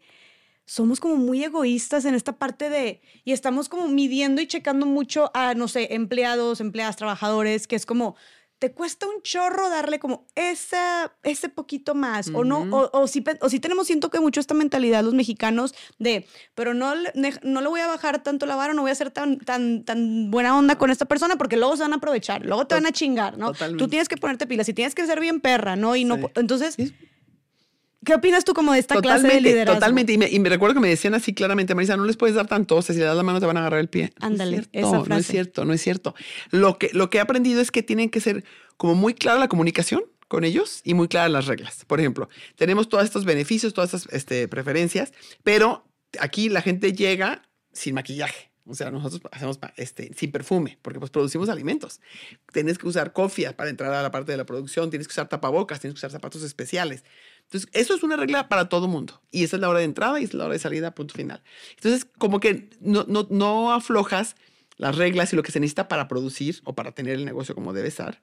Y por otro lado, eso no implica que no puedas ser súper humano, súper cercano, súper empático y que no te des cuenta cuando algún trabajador llega y trae los ojos rojos de que estuvo llorando o una empleada llega con las ojeras, ni modo que no te puedas dar cuenta, ¿no? Entonces, ¿sabes que uno de mis retos más grandes ya ha sido transmitir a todos estos líderes y luego además tenemos multiplicadores y tenemos líderes en, sucursales, personas que están eh, bajo el liderazgo de esta primera este, línea de, en el organigrama, cómo transmitirles que sean amables, que sean este, sonrientes con la gente, que los miren a los ojos, que, les, que se preocupen por la persona, ¿no? Nada más que llegues a la sucursal y cheques que el refrigerador esté perfecto y que las partes de las galletas esté todo limpio y que el uniforme esté completo y que traigan la cara, la cara lavada y la uña cortada. Es mucho más. Claro. Entonces, ha sido todo un reto conseguirlo, pero cuando, cuando lideras con tu ejemplo y cuando siempre eres así constantemente, la gente dice, ay, mira, a Marisa le ha funcionado eso, pues hay que ser como ella. Es lo que a Marisa le gusta, que seamos amables. Y de verdad, yo he llegado, hemos llegado a despedir personas que son eficientes eficientes, ejemplo, en calidad nos pasó y nos ha pasado en, algunos espacios que son eficientes con su trabajo, pero que no son amables y no se pueden quedar. De plano. o sea, porque además brinca y todo el mundo es como de, es que con ella siempre está de, malas o nos reclama o, o, siempre nos está buscando cómo hacernos quedar mal frente a ti o no es una buena compañera de trabajo, o pues con la pena. Claro, les damos obviamente la oportunidad, pero pues hay personas que no quieren cambiar y es como, si no eres amable, no puedes estar aquí. Y no sabes, la amabilidad es lo que más te abre puertas, la amabilidad es lo que más te permite este, construir una, una, buena relación con la gente, en tu familia y en tu casa y afuera, y en la empresa. Yo algo promuevo muchísimo y es que la gente sea amable. Si me tú me preguntaras, me dice, ¿qué ha sido lo que más te ha dado éxito en la vida? Es ser amable y ser sonriente. Qué. Te lo prometo. Totalmente, Marisa. Creo que, y digo, yo creo que voy a hablar también por mí, que es más, me acuerdo que yo todo esto, lo que estoy haciendo ahorita fue porque antes estaba en otro proyecto y antes estaba en otro proyecto y como una cosa, y la gente que ha escuchado por ahí mi historia sabrán, pero una, una puerta llevó a otra y en el caminito no pudo haber pasado, o sea, el C, si no fue antes B, A y B, ¿me explico? O sea, si fue algo como, si esto no pasaba, esto no, no, hubiera, dado, no hubiera dado pie a esto otro. Entonces, lo primerito, el primer proyecto en el que estuve, que abrió las puertas a todo lo que es ahorita, me acuerdo que lo conseguí por ser amable. O sea, por ayudar a una persona alguna vez que estaba como perdida en mi universidad y ni siquiera estudiaba ahí, le dieron chance de poner ahí a, vender, a ponerse un puesto de vender sus, sus playeras. Le estaba yendo pésimo porque, pues, ni como ni estaba ahí, eh, ni estudiaba en esa universidad, pues le dieron así como un rincón donde nadie pasaba. Y yo, oye, no manches. Y él estaba pagando como una cuota por estar ahí. Y yo, no manches, no estás vendiendo nada. Pero nada más me acerqué como, oye, porque estás aquí, no pasa gente. Aquí me pusieron. Y yo, pero estás pagando por estar aquí. Sí, pero nadie pasa. Y yo, ¿cómo? Oye, pero qué injusto, no sé qué. Le dije, no, no, no, a ver, déjame hablar con el policía, no sé qué. No sé. Y ya dije, oye, ¿cómo? No manches, está pagando por estar aquí, nadie está pasando, o sea, no, no le va a salir, hola. No, está bien, déjame lo muevo, pero bueno, dijo, no, ya me movieron, ya, de qué gracias me dio chance, pero hasta allá, ¿no? Hasta el otro lado de la universidad, traigo todo esto. No, yo te ayudo, vamos a cargarlo, no sé qué. Entonces, pues lo cargué y digo, le ayudé a cargarlo y ya nos hicimos bien de que, oye, gracias, qué linda, de que no tenías por qué hacer eso, no, yo, ah, no, y ya se puso en un lugar donde pasaba un chingo de gente y aparte tenía playeras súper padres. Entonces, y le compraron un montón. Sí, le compraron muchas. Luego volvió otra vez a, estar, a, a, a ir ahí a la universidad pero me, y después, tiempo, tiempo después que yo necesitaba justo un proveedor para empezar con esta marca de ropa que tuve en un inicio, le hablé preguntándole, oye, ¿crees que tú podrías ser mi proveedor? Y él como, la verdad yo no, porque no me dedico a eso que tú quieres, pero fuiste tan linda conmigo, o sea, tan amable, no sé por qué, ni me conocías, que ten, aquí están todos mis proveedores, ¿no? Y eran, te juro, proveedores que yo ni de chiste hubiera encontrado porque ni tenían internet, o sea, digo, no, tenían, no, estaban, no estaban en internet, estaban súper metidos en el centro de Monterrey, en lugares donde yo no sabía que existían, o sea, cosas de que nunca, y proveedores, mejor precio, mejor calidad, o sea, cañón. Y ahí empecé el negocio que luego llevo un proyecto social, luego llevo a hacer contenido y luego a donde estamos ahorita. Y, fue, y siempre se me quedó grabado eso como ser amable porque es lindo, es padre, es satisfactorio ser amable, es como tienes una energía distinta, pero aparte porque nunca sabes qué puertas se te puedan abrir. Totalmente. Entonces coincido mucho con esto que dices que, que algo que ha resultado, te ha, ha sido clave en tu éxito, ha sido la amabilidad. La amabilidad y la sonrisa. Y me encanta tu historia. Y, te- y me, me lo estabas platicando y podía perfectamente verte ahí en la universidad caminando y preguntando y yendo a pelear por el lugar de esta persona que ni conocías. Pero te voy a decir que rescato que es como fundamental, que lo hacías genuinamente y no con una, con una doble intención. No, no, no, es, no, no es como dicen, no da paso sin guarache. No, al contrario, o sea, era de que yo quiero ayudar y en lo más mínimo te imaginabas que iba a ser después una persona que te iba a dar buenos datos. Sí, Y así debe de ser. O sea, si, si eres empresario y haces algo por tus colaboradores, no debe de ser, ah, porque es que mi intención es esta. O que se queden, qué bueno que se queden más y es como un efecto secundario segundo, pero que del corazón salga porque quieres que estén mejor. Que de corazón salga que lo que compartes tú es porque de verdad quieres tocar corazones y quieres mover a la gente con los temas que tocas. ¿Me explico? Claro. Eso es lo que funciona. Claro. Y luego las cosas se van dando. Claro. Pero para que sea una amabilidad genuina y que funciona, tiene que ser de verdad de corazón, no, no con una doble intención. Sí, y, sí, sí, y con además, interés. sí, y hay, y hay una, hay una enseñanza, yo, a mí me encanta practicar el budismo, este, me encanta la filosofía budi- budista y medito todas las mañanas y soy apasionada del budismo. Y hay una enseñanza que comparto también en mi, en mi libro que se llama, que habla sobre las semillas, las semillas que riegas se llama, ¿no? Y entonces dice que dentro de nosotros todos tenemos semillas de amabilidad, de enojo, de celos, de confianza, de generosidad, de avaricia, todas las tenemos, ¿no? Y tú vas regando con tus acciones las semillas. Entonces, si tú eres súper celoso y vas regando, pues cada vez eres más celoso. O si eres súper enojona, lo vas regando y regando y cada vez va creciendo como ese árbol, esas semillas van creciendo dentro de ti. Entonces es más fácil que te enojes, es más fácil que explotes. Si practicas la paciencia, al principio te cuesta trabajo, pero después poco, a lo mejor al principio lo haces una vez a la semana, que no te desesperas con tu mamá, que ya está más grande, por ejemplo, o con tu hijo, berrinchudo, pero con el paso de las semanas y de los meses, esa semilla creció y entonces eres más paciente y menos desesperada y menos enojona. Entonces igual con la amabilidad y la generosidad. si tú eres amable y eres este, sonriente, a lo mejor la primera vez, si la persona que nos está escuchando no, no le sale natural, bueno, pues que lo intente. Claro. Y que haga un Claro. esfuerzo y digo, bueno, voy a sonreír a esta persona que siempre está a la entrada de donde yo trabajo, que nunca la saludo y la voy a saludar. Claro. Voy a ser amable. Y poco a poco se va sintiendo tan bien que ya después te empieza a salir más natural porque va creciendo esa semilla. Entonces, hay muchas cosas que son, es mucho más allá que hábitos, pero es como, como empezar a practicar esas, esas cualidades que tú quieres que crezcan dentro de ti, ¿no? Claro, y entonces, eh, si eres amable y si eres eh, sonriente, cada vez pues más amable vas a ser y más sonriente vas a ser si eres paciente. Es, es- increíble porque el mensaje aquí que me gusta es que dentro de todos existen todas las semillas. Jess. O sea, no hay una sola persona en el mundo, ni el asesino serial más malo, no tiene dentro de sí la semilla de la- del amor y la paciencia. Algo es que nunca la regó. A lo que le das nunca. atención crece, totalmente. Y lo que practicas todos los días es lo que crece. Entonces, como la reflexión aquí es como, ¿qué quieres regar, no? O sea, ¿qué Sí, sí, quieres que sí. crezca dentro de ti? Me encanta. Y, y llevarlo, y, y eso, y llevarlo aparte al mundo laboral, ¿no? Porque creo, que, creo que de repente pareciera que está medio peleado, eh, o que más bien no tenemos ni siquiera esa conciencia, como dices tú, como empresarios o como empleadores, empleadoras, de, de la importancia de sembrar estas semillas de amabilidad, de empatía, eh, de compañerismo, de apoyo, de cómo puede, de verdad, cómo puede germinar, ¿no? Claro, claro, claro. Y, Y- cómo te voy a interrumpir rapidísimo. ¿Y Ajá. cómo puedes, si tú eres así, si yo, por ejemplo, obviamente un montón de veces tengo que llamar la atención o tener una retroalimentación este, constructiva este, o dura con mis colaboradores, porque algo no hicieron bien o dejaron de hacer algo que funcionaba. Totalmente. Pero si yo lo hago siempre con amabilidad, o si cada que bajo y veo, oye, sabes que este pastel no lo están embetunando bien, y la manera en que le digo, oye, la embetunada, no acuérdate que tienes que dejar la capa más delgadita, más pareja, o acuérdate que las fresas se esparcen en medio súper parejito, que es algo que normalmente cuando doy vuelta estoy este, revisando.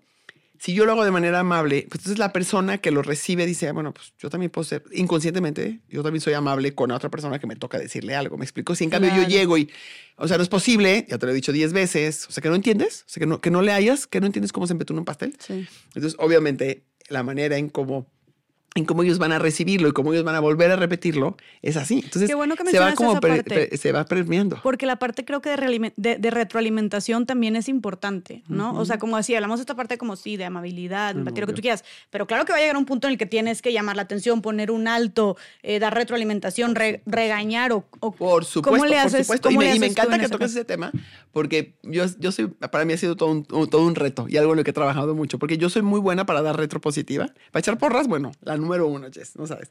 Pero para decir que algo no funciona, no sabes cómo le sufría. Ay, sí, y entonces yo decía, bueno, mejor el mes que entra, le digo. Sí, es que ya lo cansé, pues no importa. Ya mira, la semana que entra, seguro hablo con ella. No, seguro, seguro. Y entonces, o preparaba, ya sabes, hacía mi escrito y esos son los puntos. Ay, bueno, mañana, mañana. Ya sabes, todo el tiempo, todo, el tiempo, todo el tiempo, todo el pateabas. tiempo. Hasta que entendí.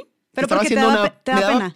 me daba pena, dos cosas importantes. Una, me daba pena, sentía que podía lastimar, pero la otra también era que cuidaba mucho mi imagen, mi imagen de ser una líder linda, amable, compasiva, empática, así súper amable. Y entonces me importaba mucho mi imagen y me di- lo revisé y lo revisé en terapia y lo revisé en coaching. Y dije, mi negocio no puede subsistir con una líder que le importa tanto su imagen. Entonces, Marisa, si quieres ser una buena líder, tienes también que enseñarte que la gente a lo mejor pues, se va a, por una semana van a quedar o, o no lastimados porque no se lo dice de fea manera, pero a lo mejor no te van a ver con, con aquella sonrisa. Es- era, era mi rollo interno, porque la verdad es que no me ha pasado nunca hasta el día de hoy, es que de una re- retroalimentación constructiva, algo duro, porque siempre lo digo con mucho respeto, nunca me ha pasado que el colaborador se enoje, me haga cara larga, todos mis temores de que ya no me van a querer como me quieren. No, a lo agradecen. La gente es una de las características que más daño hacen las empresas y son más comunes. Y es que la gente agradece muchísimo saber cómo está trabajando, en dónde puede mejorar y qué se espera de ella. Y si tú les preguntas a la gran mayoría de los colaboradores en las empresas, chiquitas, medianas y grandes, nadie nunca se los ha dicho. Y tu- nuestro trabajo como líderes es, a todos los niveles, es detenernos y decirnos, oye, Jess, vas muy bien en esto, y ya conseguimos tal cosa, ya conseguimos tales números, pero en esta otra parte veo que siempre delegas esta parte o no quieres llevar la, este, no sé qué cosa o nunca entregas a tiempo tal cosa del balance y tenemos que hacerlo porque esta empresa lo requiere de esta manera. Y, y se lo, siempre, si no se lo dices con ninguna mala palabra, con ninguna ofensa, con ningún grito, no tiene nada de malo. La gente lo agradece. La gente quiere saber dónde puede mejorar, Claro. dónde puede hacerla mejor, cómo va. ¿Cómo voy? ¿Cómo voy? Pero dame un ejemplo de cómo lo dices, así como duro, pero con respeto. Sí, O sea, o sea, porque no lo digo duro, o sea, puede ser, puede ser este, algo, por ejemplo, por un decir, eh, yo, yo trabajé, de- de- cada año de- decido en cosas que queremos que crecer como líderes, ¿no? Y entonces, por ejemplo, este, este año, una de las cosas que más quería yo es que todos mis, mis eh, líderes, este, sobre todo los, los, los líderes de, de más arriba, se dieran, se dieran el tiempo de escuchar y de tener conversaciones este, presentes con toda su gente, ¿no? Y a veces el día a día es tan, tenemos tanta chamba y son tantos pasteles y tantas cosas que, que hacer en tienda, que te gana el día a día, ¿no? Entonces platicaba, por ejemplo, con una, con una de ellas, ¿no? Entonces me decía, no, yo sí, sí los escucho este, cuando vienen y me platican algo personal, porque yo decía, "Ne- necesito que se rompa la relación solo de empleado que trabaja y, me- y cumple sus funciones y yo como su jefa o su jefe, ¿no? Sino que sea todos los que están trabajando en la empresa seamos muy humanos y muy cercanos, ¿no? Que es algo que he trabajado por muchos años, pero este año como que me, me como un dediqué más. más de comunidad. Sí, como, como no, que la gente se sintiera escuchada. O sea, como que mi tema sí se los puse muy sencillo. Yo quiero, o sea, que al final del año, una de tus maneras como yo te voy a evaluar es que la gente sienta que tú los escuchas. Ah, ok. A los líderes. A, ajá, a los líderes. A los líderes intermedios también, ¿eh? Entonces, que la gente que está ba- abajo de ti, que son 40 personas, 20, 70, 100, todos, sientan que los escuchas. ¿Cómo le vas a hacer? ¿Cómo vas a encontrar el espacio para que se sientan escuchados y como personas? Y entonces recuerdo que una me dijo, no es que yo sí los escucho, nada más que como siempre tengo que estar metiendo en el sistema todo lo que está entrando de mercancía a las, a las sucursales, pues los escucho y yo lo había visto, que los escuchaba, pero ya sabes, con la, con la compu aquí y sí, a ver, dime, pero no. Entonces era el a ver, no. Te voy a pedir que dejes de estar en la computadora y te voltees físicamente, así, Mm. y los mires y les digas, a ver, ¿qué me quieres contar? O le preguntes, ¿lo que me quieres decir es algo personal, es algo este, íntimo o es algo del negocio? No, es algo del negocio. Ah, pues platicamos y yo sigo en la compu. Pero si me dice, no, es algo de mi familia, ok, ¿me lo quieres decir ahorita? O te parece que vayamos a, tenemos varios salones y lugares donde, sal- salitas donde la gente puede tener conversaciones. Ujú. ¿Te parece que entonces a la una de la tarde nos veamos en tal lugar? Sí. Entonces, que se den ese tiempo, pero que se paren de estar haciendo la chamba, porque siempre tienes como esa presión de tengo que cumplir, tengo que entregar los pasteles o tengo que este, surtir las sucursales y no te das ese tiempo. Y Entonces así se lo dije. No quiero que, que le mires a los ojos. No quiero que estés viendo la computadora, quiero que los mires a los ojos. Y se quedó así, me dijo, no, sí es cierto, no, pues sí, no, sí lo hago.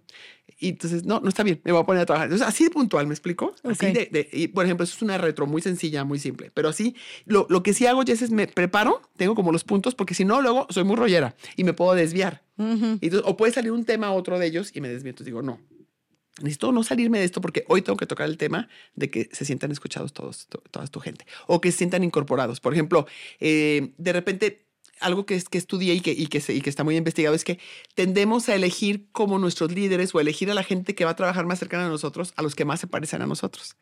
Y entonces, si tengo que hacer un proyecto y tengo que entregar X cosa para fin de mes a, mi jefe, le, le, digo a con las que más me llevo, que se vengan conmigo y nos van a dar un bono extra, por ejemplo, ¿no? O, vamos a convivir mucho. Y aquella persona que no tiene nada que ver con mí, ni con mi físico, o ni con mi historia, o que puede ser a lo mejor es gay, o a lo mejor está gordita, o a lo mejor acaba de entrar, o es trans, lo que quieras, no lo incluyo. Y entonces otra parte que yo también he trabajado desde el año pasado en la empresa es, a ver, aquí todos no nada más se sienten respetados, que es lo mínimo, que se sientan respetados. Claro. Sino tenemos que hacerlos sentir incluidos y que los hacemos este, líderes de ciertos proyectos. Entonces ya no quiero que escojan solamente con los que se llevan bien. Quiero que escojan también con aquellos con los que más problemas tienen o aquellos que son más diferentes. Si es un hombre, pues a lo mejor vas a escoger a la chavita más chiquita, por ejemplo. O si eres mujer, vas a escoger al señor mayor con el que nunca has trabajado. ¿Me explico? Entonces, porque ya no entre pares. Exacto. Porque es que no nos damos cuenta, pero normalmente escogemos a la gente que más se parece a nosotros, la gente que piensa como nosotros. Oye, y tienes, o sea, por lo que mencionas, tienes esta diversidad de gente en tu, toda esta diversidad de que personas de la comunidad. Sí, no, hombre, no sabes cómo hacemos, eh, y para mí me encanta, me encanta. Y tenemos, por ejemplo, un, eh, un chavo transfer, este, que ha sido un, un, honor y un placer acompañarlo en todo, porque tiene muchos años trabajando con, conmigo. Este, es panadero, él es el que hace todas las, las empanadas. Y ha sido un gusto acompañarlo en todo su proceso y apoyarlo, porque finalmente de repente tenía más gastos por, por los medicamentos o por alguna cirugía o algo, y encantado de apoyarlo. Y después recuerdo un día que iba, iba pasando por la, por la producción y me dice, venga señora Marisol, quiero enseñar algo emocionante. Y entonces me saca su credencial de lector ya con su nombre de Fernando credencial de lector, o sea que ya la había conseguido. No, llorábamos los dos abrazados emocionados. Dije yo, ay, no, qué emoción, Fer, eso es lo padre, o sea, me encanta, me Oye, encanta. Me fascina, platícanos cómo has hecho este que esta empresa sea tan inclusiva, porque creo que ahorita es algo de lo que cada vez se habla más, pero todavía hace falta mucho en las empresas como hacer estas políticas o ambiente de trabajo como, más, como más incluyente. ¿Cómo lo has hecho desde Marisa? Una empresa también tan, tan grande y con toda esta diversidad de personas que me mencionas, para que puedan las personas sentirse incluidas y aparte puedan dar resultados. Es que no sabes los resultados que dan.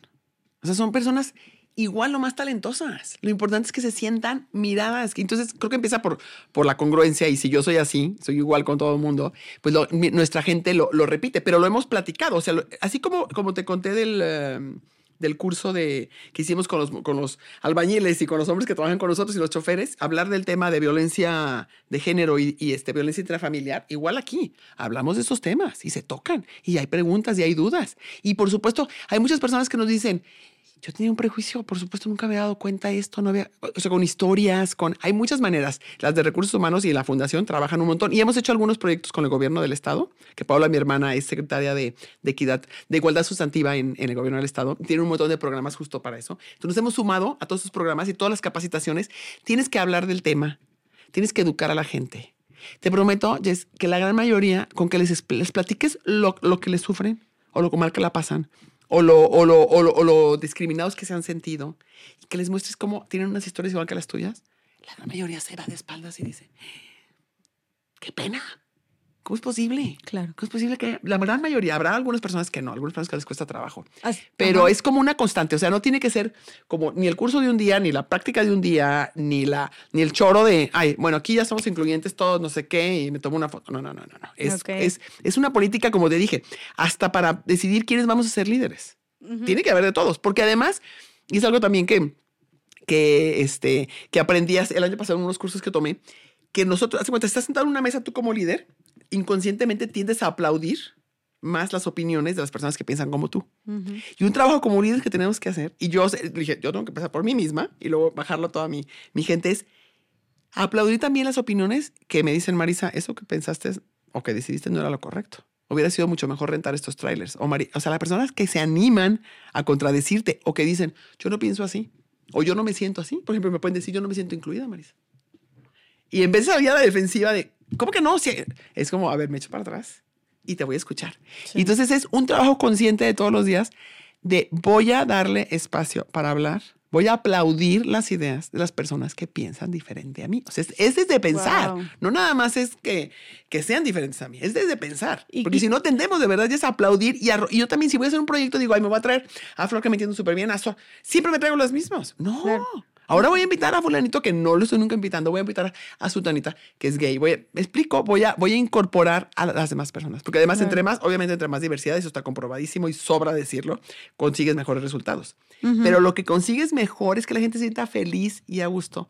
Y da, o sea, te sorprendes. las personas cuando están contentas en su trabajo, cuando se sienten no nada más respetadas, sino incluidas y aplaudidas, dan lo mejor de sí.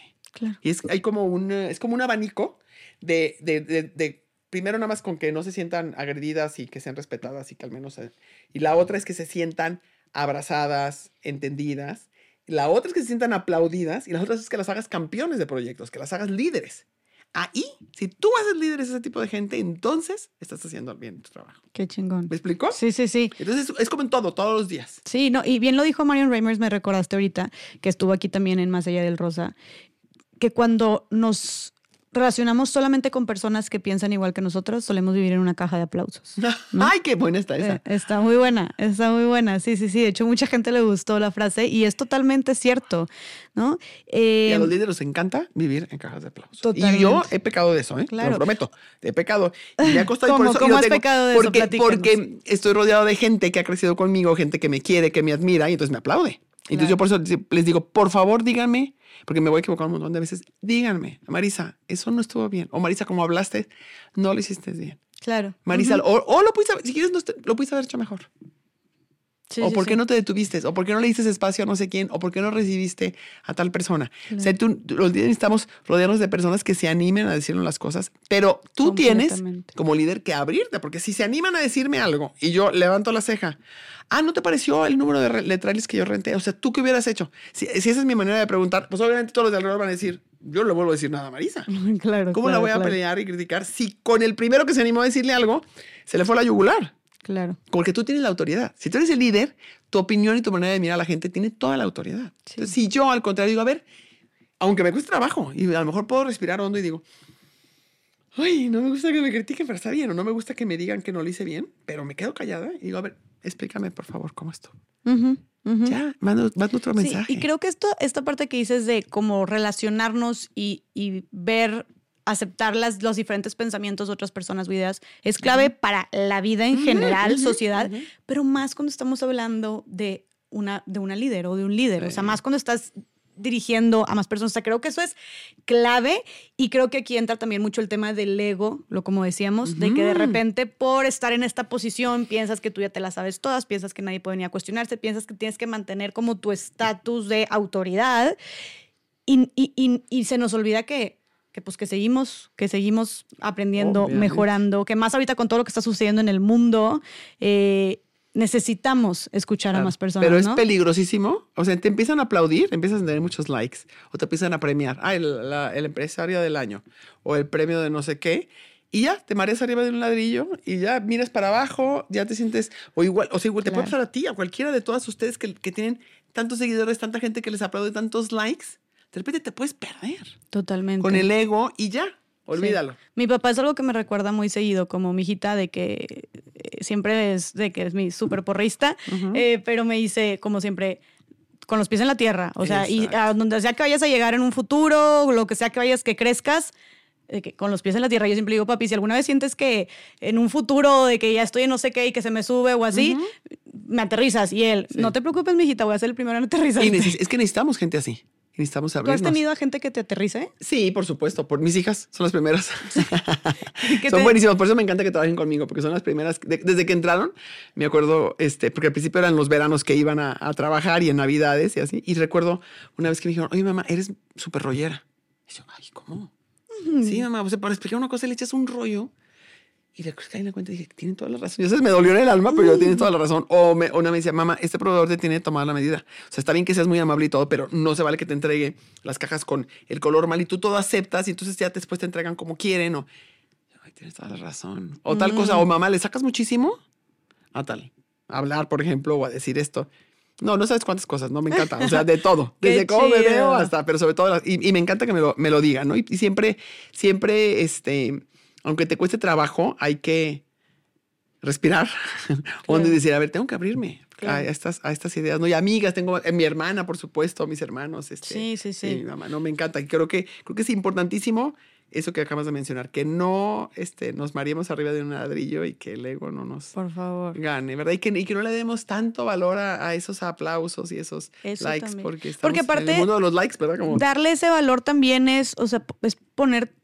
Yo no le puedo dar todo el valor a que la gente le guste mi contenido, like mi contenido, cuántos seguidores tengo, porque eso es efímero y eso se puede acabar el día de la mañana. Y entonces, si mañana de repente Mark Zuckerberg decide tumbar todas las redes sociales, entonces, ¿quién, quién soy yo? Exacto. ¿Me explico? O si decido dedicarme a otra cosa porque ya mi salud mental eh, se desbordó, eh, entonces, ¿quién soy ¿Quién yo? ¿Me explico? O sea, hasta es un arma que, que- de doble Me filo que puede jugar en tu contra.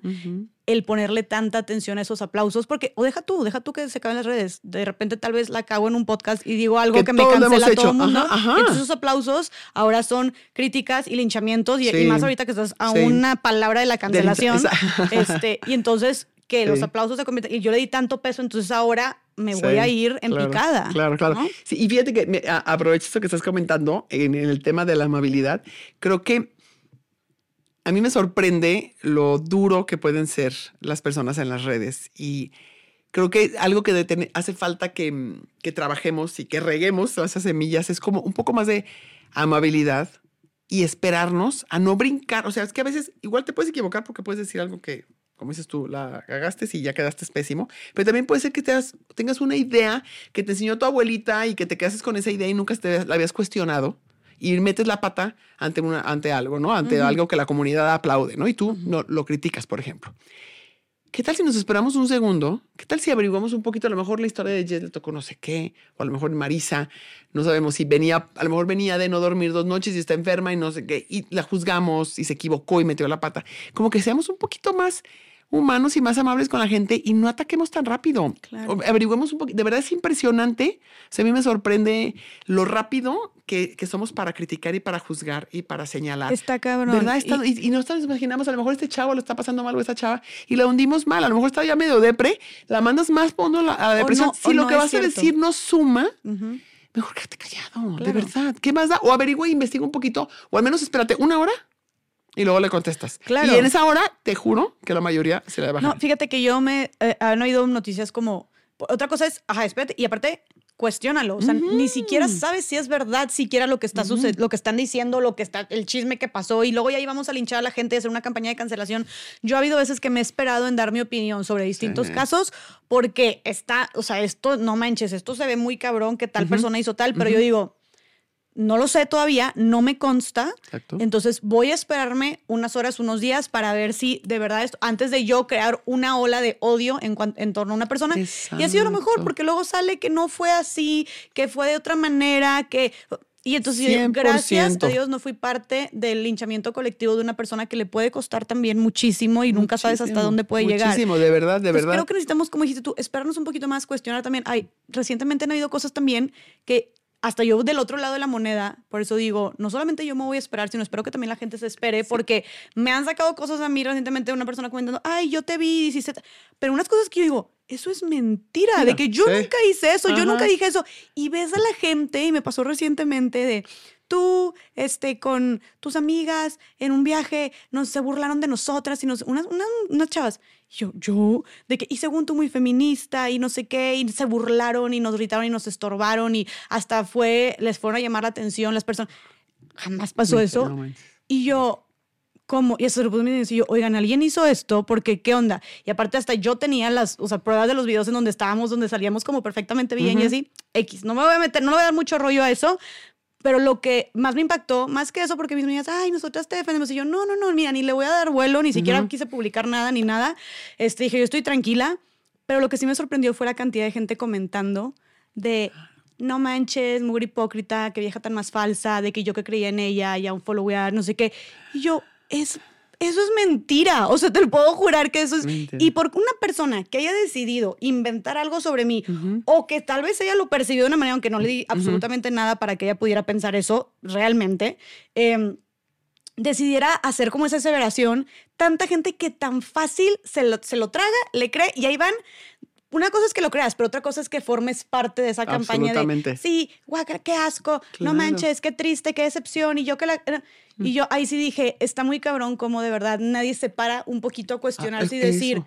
eh, ¿será verdad? ¿O no se lo estará inventando? ¿O no lo habrá entendido diferente? ¿O, o simplemente, pues, no me consta, no lo, no lo puedo asegurar? Entonces, mejor... ¿Qué, qué suma que yo? Exacto. Pero, ¿sabes? Que dices algo súper importante. Si tú con otras ocasiones te detuviste y no criticaste, si no te fuiste al linchamiento, eres una líder para muchos. Y entonces algo te aprendieron. Y si impactaste a 10 personas que se la van a pensar la próxima vez que linchan, ya, ya, ya es ganancia. Cada uno de nosotros hay que tratar de hacerlo. Y Mark Manson es un escritor y este filósofo que me, filósofo como de la vida cotidiana que me encanta. Y él dice que es una de las habilidades que más nos falta hoy en día este, fortalecer. Y es eso. El, ¿Cuál? El no criticar, el no linchar a la gente y el aguantarnos. El cuando, O sea, no brinca, o sea, leer una cosa, un quote, un, una foto y no juzgar tan rápidamente y no irnos a criticar tan rápidamente. Sí, es como paciencia, siéntate tantito, date una hora, dos horas o quédate callada, Claro. si no te consta. Entonces me, me encanta porque creo que si lo promueves tú, lo promuevo yo, vemos cada vez más personas que lo van haciendo y dicen, ay, mira,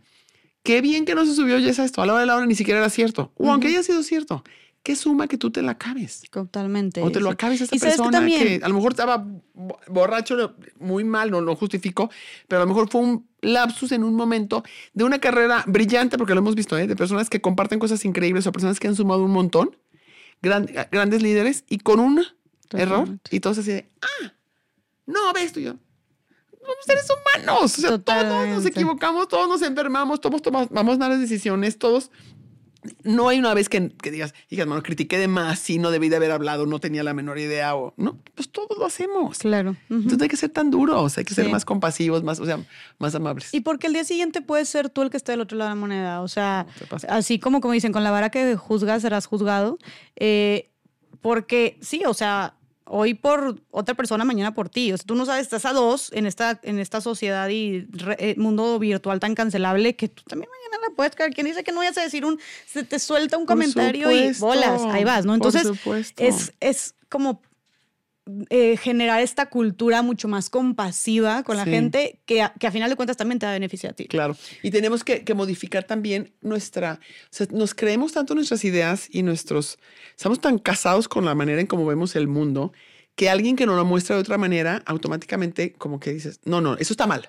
Sí. O sea, siempre se ha venido haciendo. Otra cosa que platico en mi, en mi libro, que es me, eh, me tocó conocer a, y se me olvida su nombre, pero ahorita, me voy a acordar, que, porque hasta lo platico en, en mi libro, pero él fue el líder de, de un movimiento que hubo, hace, a lo mejor te vas a acordar, pero una, una lucha que hubo eh, contra la- el cáncer de mama y luego después contra el SIDA, que iban en, en bicicletas y en, en Estados Unidos y, en- y como que corrían y contaban este, fondos para, para estos, esos temas, ¿no? Era, era algo muy padre. Ahorita me voy a acordar cómo se, cómo se llama, ahorita lo, lo, lo busco aquí en mi, en mi libro, porque tengo un capítulo justo que platico de, de él y, y su libro se llama Uncharitable Y este y habla de, de cómo de cómo- es, es una historia interesantísima de alguien que hacía las cosas muy bien pero las hacía este aquí está construyendo tu reputación 195 es que me da casi nunca digo obviamente cada vez se me olvidan más las las este los nombres, pero bueno, ahorita me voy a, ahorita me voy a No, acordar de, de él, porque está increíble su historia. Él empieza a trabajar con, um, mira, a ver si me viene aquí, si no que nos den un segundín tu, Ujú, tu gente. ujú. Es porque No, está adelante, no te impresionante. Sí, preocupes. o sea, mi, mi idea es como cuánto nos podemos perder en la vida por tener una mente cerrada, ¿no? Ok. Dan Payota, se llama él, Dan Payota. Y Dan Payota fue el líder, en en y lo platica su historia en, en un Charitable, y de- se llamaba AIDS Rights este, y Breast Cancer Rights. O sea, eran- fue un movimiento súper fuerte. Ok. Y entonces él era un líder que empieza a mover a la gente y dice, ¿quieres trabajar contra el breast cancer? O contra los... Cuando empezó lo del SIDA, ¿eh? Contra el AIDS. Bueno, va- vas, a, vas a entrenarte en bicicleta o vamos a correr, por ejemplo, vamos a recorrer de, de Monterrey, por ejemplo, de Guadalajara a, a Chapala, te estoy diciendo, ¿no? O vamos a ir del estado de Jalisco al estado de Michoacán, todos en bicicleta, eran en Estados Unidos, no me acuerdo qué estados eran. Y entonces cada persona, o corría, o andaba en bici, o andaba en patines, conseguía donativos y le decía, ¿cuánto me das si consigo este tramo, que es un tramo muy largo, para, los, para el SIDA, ¿no? Y entonces, Ok. ay, yo te doy 5 dólares, yo te doy 100, yo te doy 50. Entonces él le decía, una primera cosa que hacía, este, se puso más exigente y dijo, bueno, si quieres participar, tienes, de menos tienes que traer 10 mil dólares que conseguiste para, para donativos. Y entonces la gente, o sea, no era de que, que- no, no, no nada más que tengas buena voluntad, tienes que chambearle. Entonces Ok. se ponían a trabajar y a trabajar y con la abuelita, la amiga, no sé qué. Y entonces todos los que estaban ahí ya habían conseguido ese dinero y se ponían a correr. Y entonces ellos, ellos les organizaban unos camps en las diferentes ciudades o pueblitos donde iban parando para que descansaran. Y había, había conferencias, había comida, había baños, todo. Y montaban todo. No sabes qué cosa más profesional. Pero él lo hizo como un negocio. O sea, lo hizo, eh, creó una empresa con toda una estructura súper profesional. Porque su teoría es que la gran mayoría de los problemas que tenemos en la humanidad, como el hambre, el, el SIDA, la pobreza, miles de problemas que tenemos, la falta de agua este, en muchísimas eh, comunidades, etcétera, no lo hemos podido solucionar porque muchas veces lo hacemos nada más con una buena voluntad, pero no ponemos a los mejores líderes. Entonces él dice que si tienes una fundación, tienes que tener a la que se sacó el mejor problema, promedio de su carrera. O sea, así como contratas para gerentes de tu empresa, contratas para tu fundación o para tu asociación civil. Yo por eso tengo gente súper capaz en, la, en, la, fundación y pagada súper bien como una gerenta, porque necesitamos gente brillante que, haga, que, que, enfrente esto, ¿no? Y entonces él empezó a contratar por gente brillante y él se empezó a preparar. Y entonces su, su idea era si tenemos la gente más mentes más brillantes pensando en esos problemas, vamos a poder solucionarlos. Y entonces, para que te pero es impresionante, porque él construye esta empresa y dice, el 10% de lo que consigamos va a ser el beneficio, va a ser la utilidad de la empresa. O sea, es lo que yo voy a ganar y mis compañeros de aquí van a ganar. El 10%. El 90% lo vamos a dar a AIDS o al breast cancer o cualquiera de, las, de los temas que tenía, ¿no? Lo que más se había conseguido para que te des una idea, es lo que más se había conseguido en, el, en la historia del mundo de donativos para AIDS habían sido 250 mil dólares. Él consigue 2 millones y medio de dólares. Ala. Se queda con el 10%, 250 mil dólares, y dona 2 millones 250 mil. Imagínate. Bueno, se le fue encima la sociedad, la prensa, porque era, ¿cómo es posible que hagas dinero no. con un problema? ¿Y cómo es posible que te quieras enriquecer? Y le decía, es que tenemos que hacerlo como un negocio y tenemos que tener, estoy pagando sueldos, eh, pues implica una oficina, implican mil cosas, son gastos. Me quedé con el 10%. lo acabaron en la prensa, lo acabaron al grado que desapareció su organización. No es cierto. Y es un caso de Harvard y este libro por, por, porque, para, y te muestra cómo, como, como históricamente la gente había pensado, eh, lo, que, lo que los cristianos, lo que se nos enseñó y en todas las religiones es como el que ayudaba en guarache y, en, mantita y no tiene ni un peso y solamente está ayudando a los demás. Romper ese paradigma de decir, no, pero esa persona se va a llevar el 10%, o sea, las empresas no donan ni el 1% de sus utilidades a beneficios ni el 2%. Hay una campaña mundial para que donemos el 1% y somos poquititos empresarios lo que lo hacemos. el 1% de tus ganancias. Este señor daba el 90% y el 10% se lo quedaba. Había conseguido millones de dólares, lo que nunca habían conseguido. Había conseguido conciencia, pero lo hacía de una manera diferente. Entonces se lo acabaron porque la gente no quiso salir de esa cajita de lo estás haciendo mal. Qué ventajoso, estás haciendo lana. Sí, me estoy quedando con 10 pesos, pero estoy dando 90. Claro, claro, claro. O sea, no es. Los demás han dado 9 con todo su esfuerzo.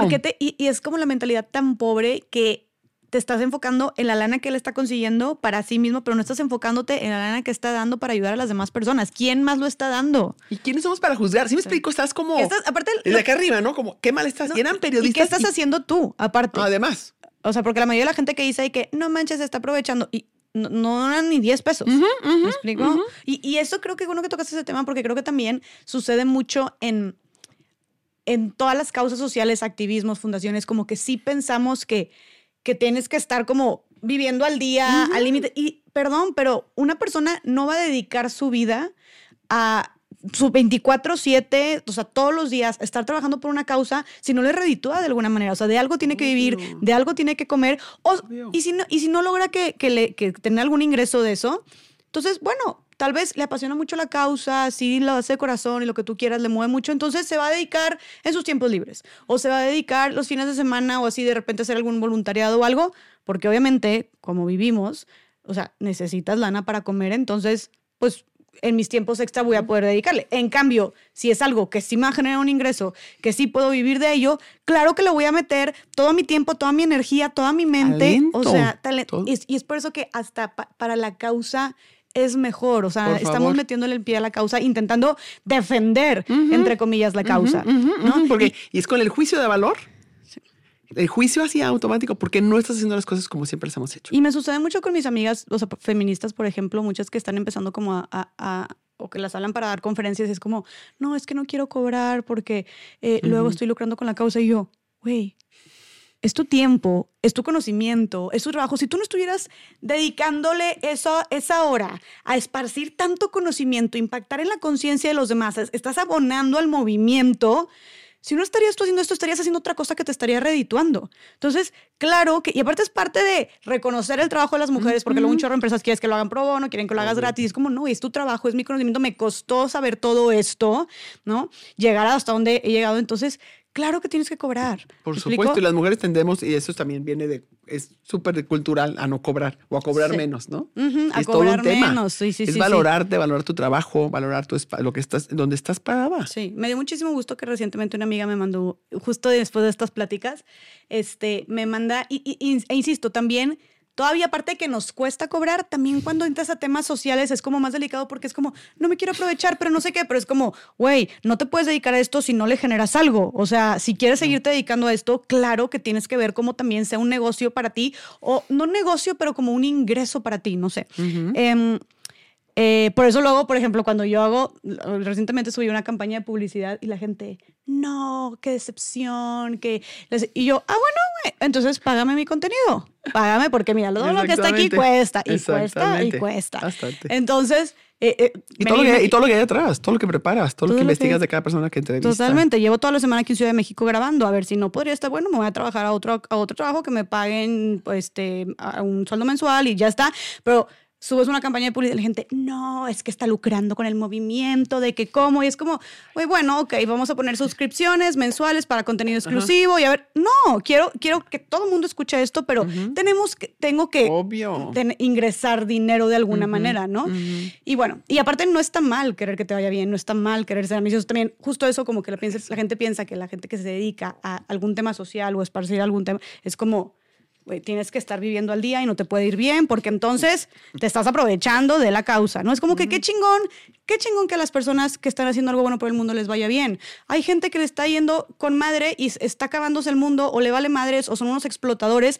Qué chingón que la gente que esté aportando algo bueno a la sociedad, güey, que, es más, ojalá cada vez sean más los que les vaya mejor para que cada vez más gente quiera hacer algo bueno por la sociedad. Oye, ya me desahogué aquí. Acabas de sacar un tema que me emociona, Jess, y es que celebremos y nos dé gusto que a los demás les vaya bien. Es otra de las enseñanzas budistas que más me encanta.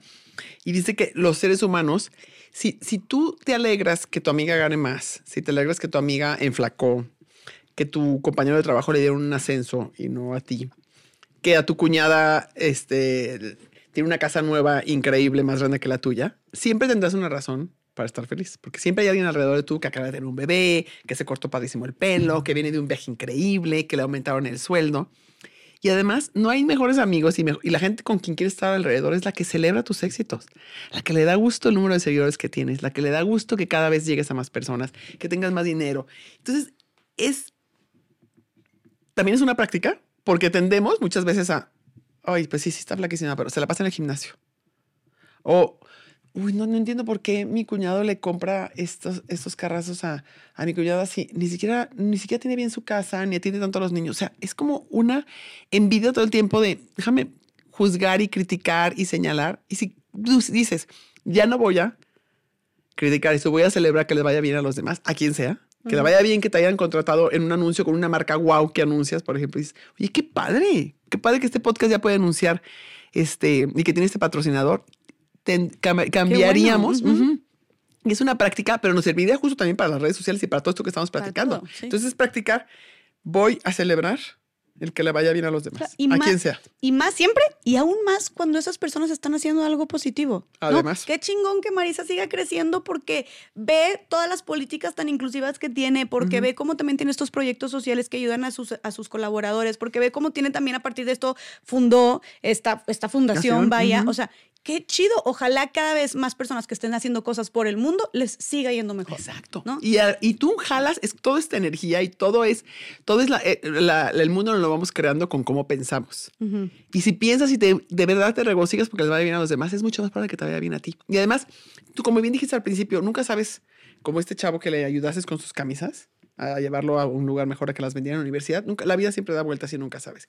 Y si yo me da gusto que te vaya bien y te lo digo, a lo mejor en un futuro tú de repente te invitan a un proyecto padrísimo o, te, o te, dan este, una oportunidad increíble de trabajo y aquí te vas a jalar contigo. Pues a la gente que le dio gusto que te fuera bien. Entonces de repente esa amiga que estaba sin trabajo le dice, oye, vente, vente, mira, nos están ofreciendo esto, te late venir de esta parte, porque te vas a rodear de la gente que aplaude y que le da gusto que te vaya bien. Claro, totalmente. Entonces hay que, hay que celebrar.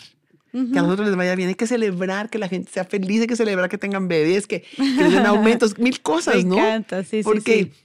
Hay, que, hay que ser menos juzgonas y es práctica, pero después con el tiempo de verdad dejas de juzgar tanto, dejas de, de envidiar tanto. Eres más feliz, creo. A ver, 100%, no, no lo crees, 100%. Oye, me encantan todas estas filosofías del budismo. Creo que voy a empezar a investigar un poco sobre eso. Te Está voy a recomendar cool. algunos autores. Recomiéndame. Sí, te voy a recomendar algunos autores, son muy buenos. Oye, Marisa, y todo esto de volviendo como, bueno, para empezar quisiera nada más retomar un poquito el tema porque nos desviamos sobre lo del el tema de tus políticas como o cómo has qué cosas has adaptado en tu empresa para que las mujeres puedan, Ah, eh, claro, puedan claro, tener como este espacio y poderse Sí, tenemos, desarrollar. por ejemplo, una, una de ellas que tenemos es, eh, tienen un mes más de, de maternidad.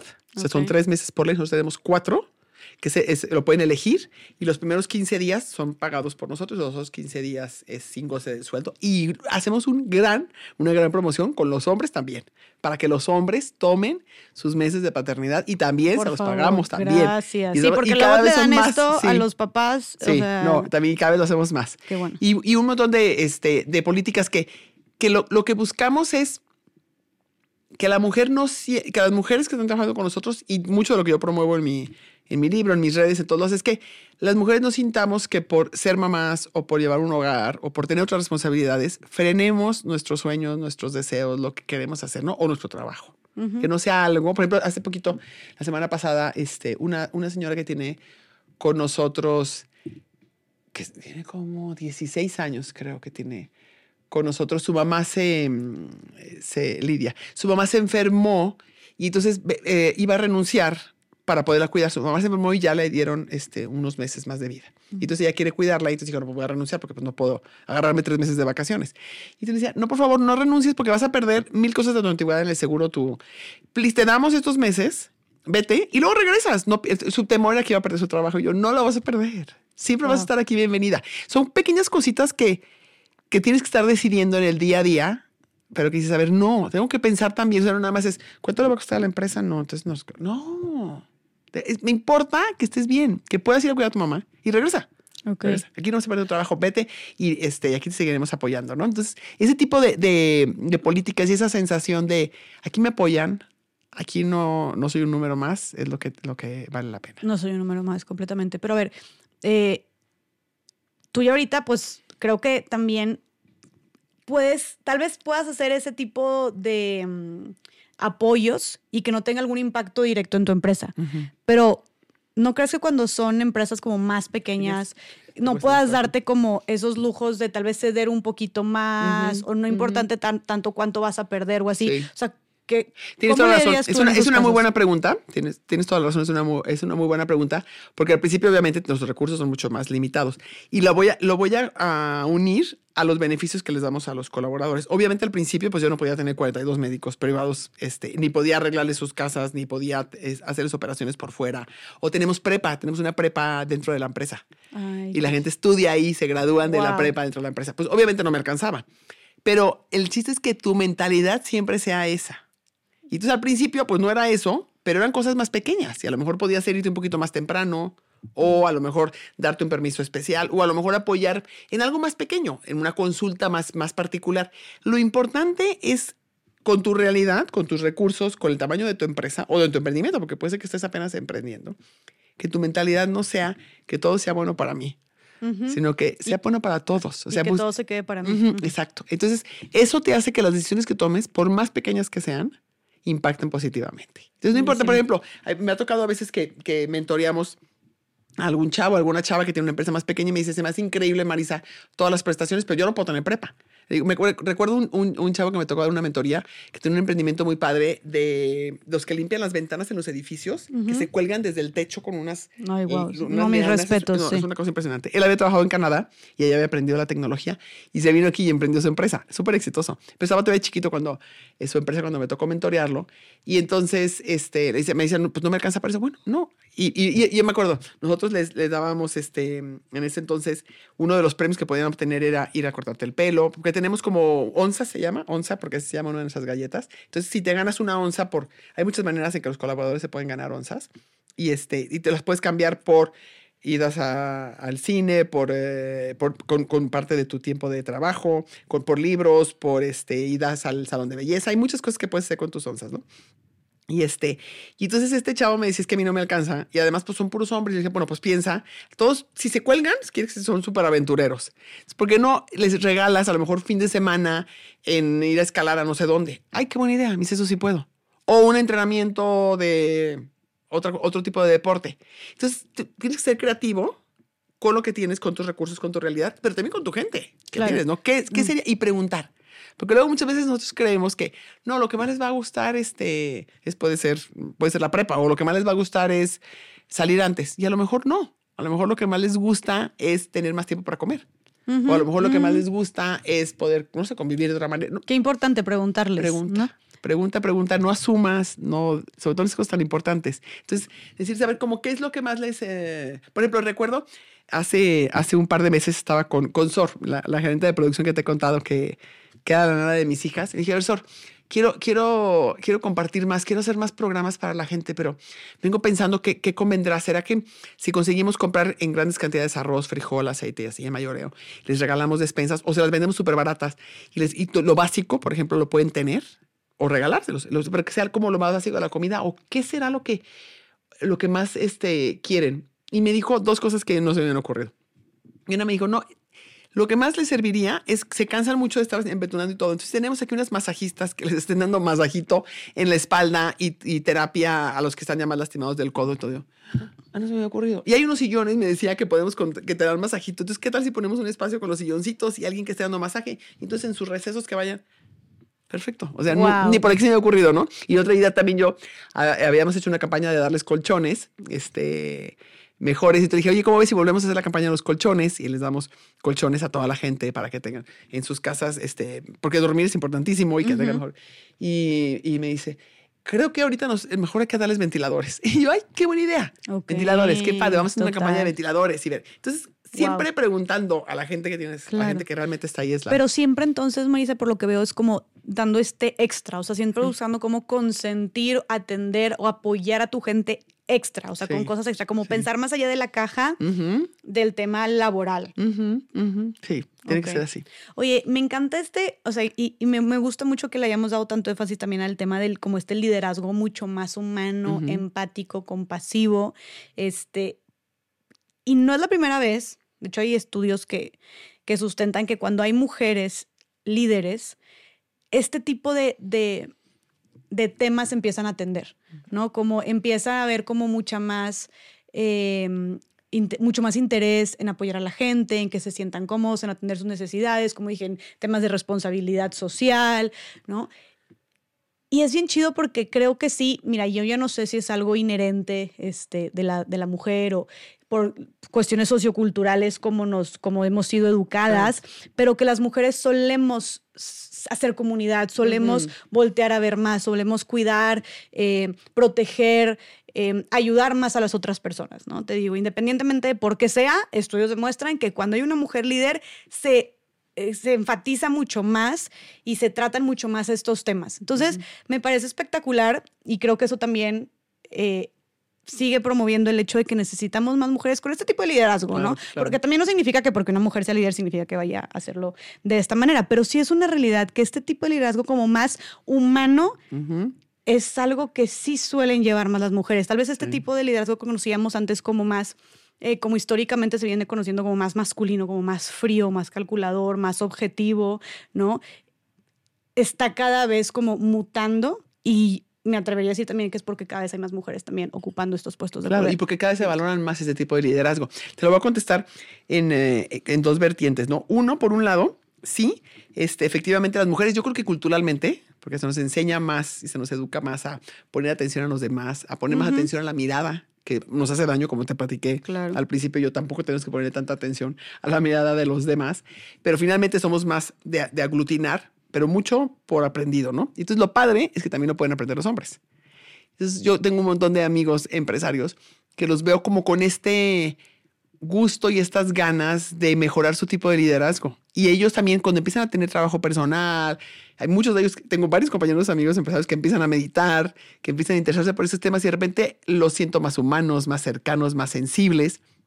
y valoran este tipo de liderazgo, ¿no? Entonces, no nada más se rodean de mujeres líderes dentro de su empresa o no nada más sientan en las mesas de las tomas de decisiones a mujeres, sino también ellos buscan construir otro tipo de liderazgo y hoy en día es lo más aplaudido. O sea, hoy en día eh, y los clientes son clientes mucho más conscientes hoy en día. Los clientes mm.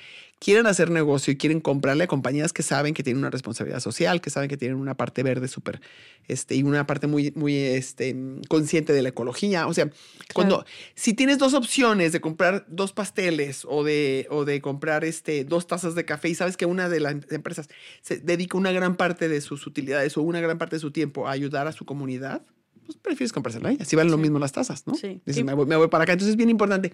Y por otro lado también, me, te, quiero como irme a este tema de nosotros las mujeres, los líderes que, la mayoría de los líderes por historia antes habían sido siempre hombres. Y ahora es un cambio, pero de unas decenas de años para acá. Tiene, tiene poco tiempo. Yo recuerdo a mi mamá, por ejemplo, que tiene 81 años, de todas sus amigas solamente una trabajaba, que yo me acordaba que vendía terrenos y casas y hizo una inmobiliaria enorme y era una inmobiliaria súper exitosa. Y ella se fue a estudiar a México y este, sola y se movía este, en camión de un lado a otro para tomar. Increíble historia, ¿no? Pero la mayoría se dedicaban al hogar. Y entonces todos los empresarios y los líderes y los políticos eran hombres, ¿no? Entonces, el, eh, lo que tenemos como imagen históricamente es una imagen de un hombre empresario. Y ahora empiezan a, surgir las mujeres. Entonces, muchas mujeres que empezaron a tener este tipo de puestos dijeron, bueno, pues yo me tengo que medio vestir y actuar como, como los hombres, ¿no? Entonces las ves con sus conjuntos combinados, coordinados, está, a lo mejor no con la corbata, pero sí con el saco y el pantalón que hace juego, o con esta actitud un poco más seria, porque si no, no me van a tomar este, respeto, tengo que ser más dura. Tengo, ¿por qué? ¿Por qué? ¿Por qué? Porque este es el ejemplo que tengo. ¿no? Entonces, por eso me encanta que cada vez hayamos más mujeres que estemos mostrando que hay otro tipo de liderazgo. Pero lo importante aquí y es algo que también toco en, el libro, es que seamos auténticas. Y entonces, porque hay, mujeres que son mucho más sensibles que habemos otros, y hay hombres que son bien sensibles también, o sea, esto no es de género. Y hay hombres que son mucho más capaces de ser cercanos, de saber preguntar, de saber escuchar. Y hay otras mujeres que no, porque no les enseñaron, porque no se les da, ¿no? Y entonces creo que lo importante es que tu liderazgo que vayas construyendo como mujer sea lo más auténtico a quien tú eres.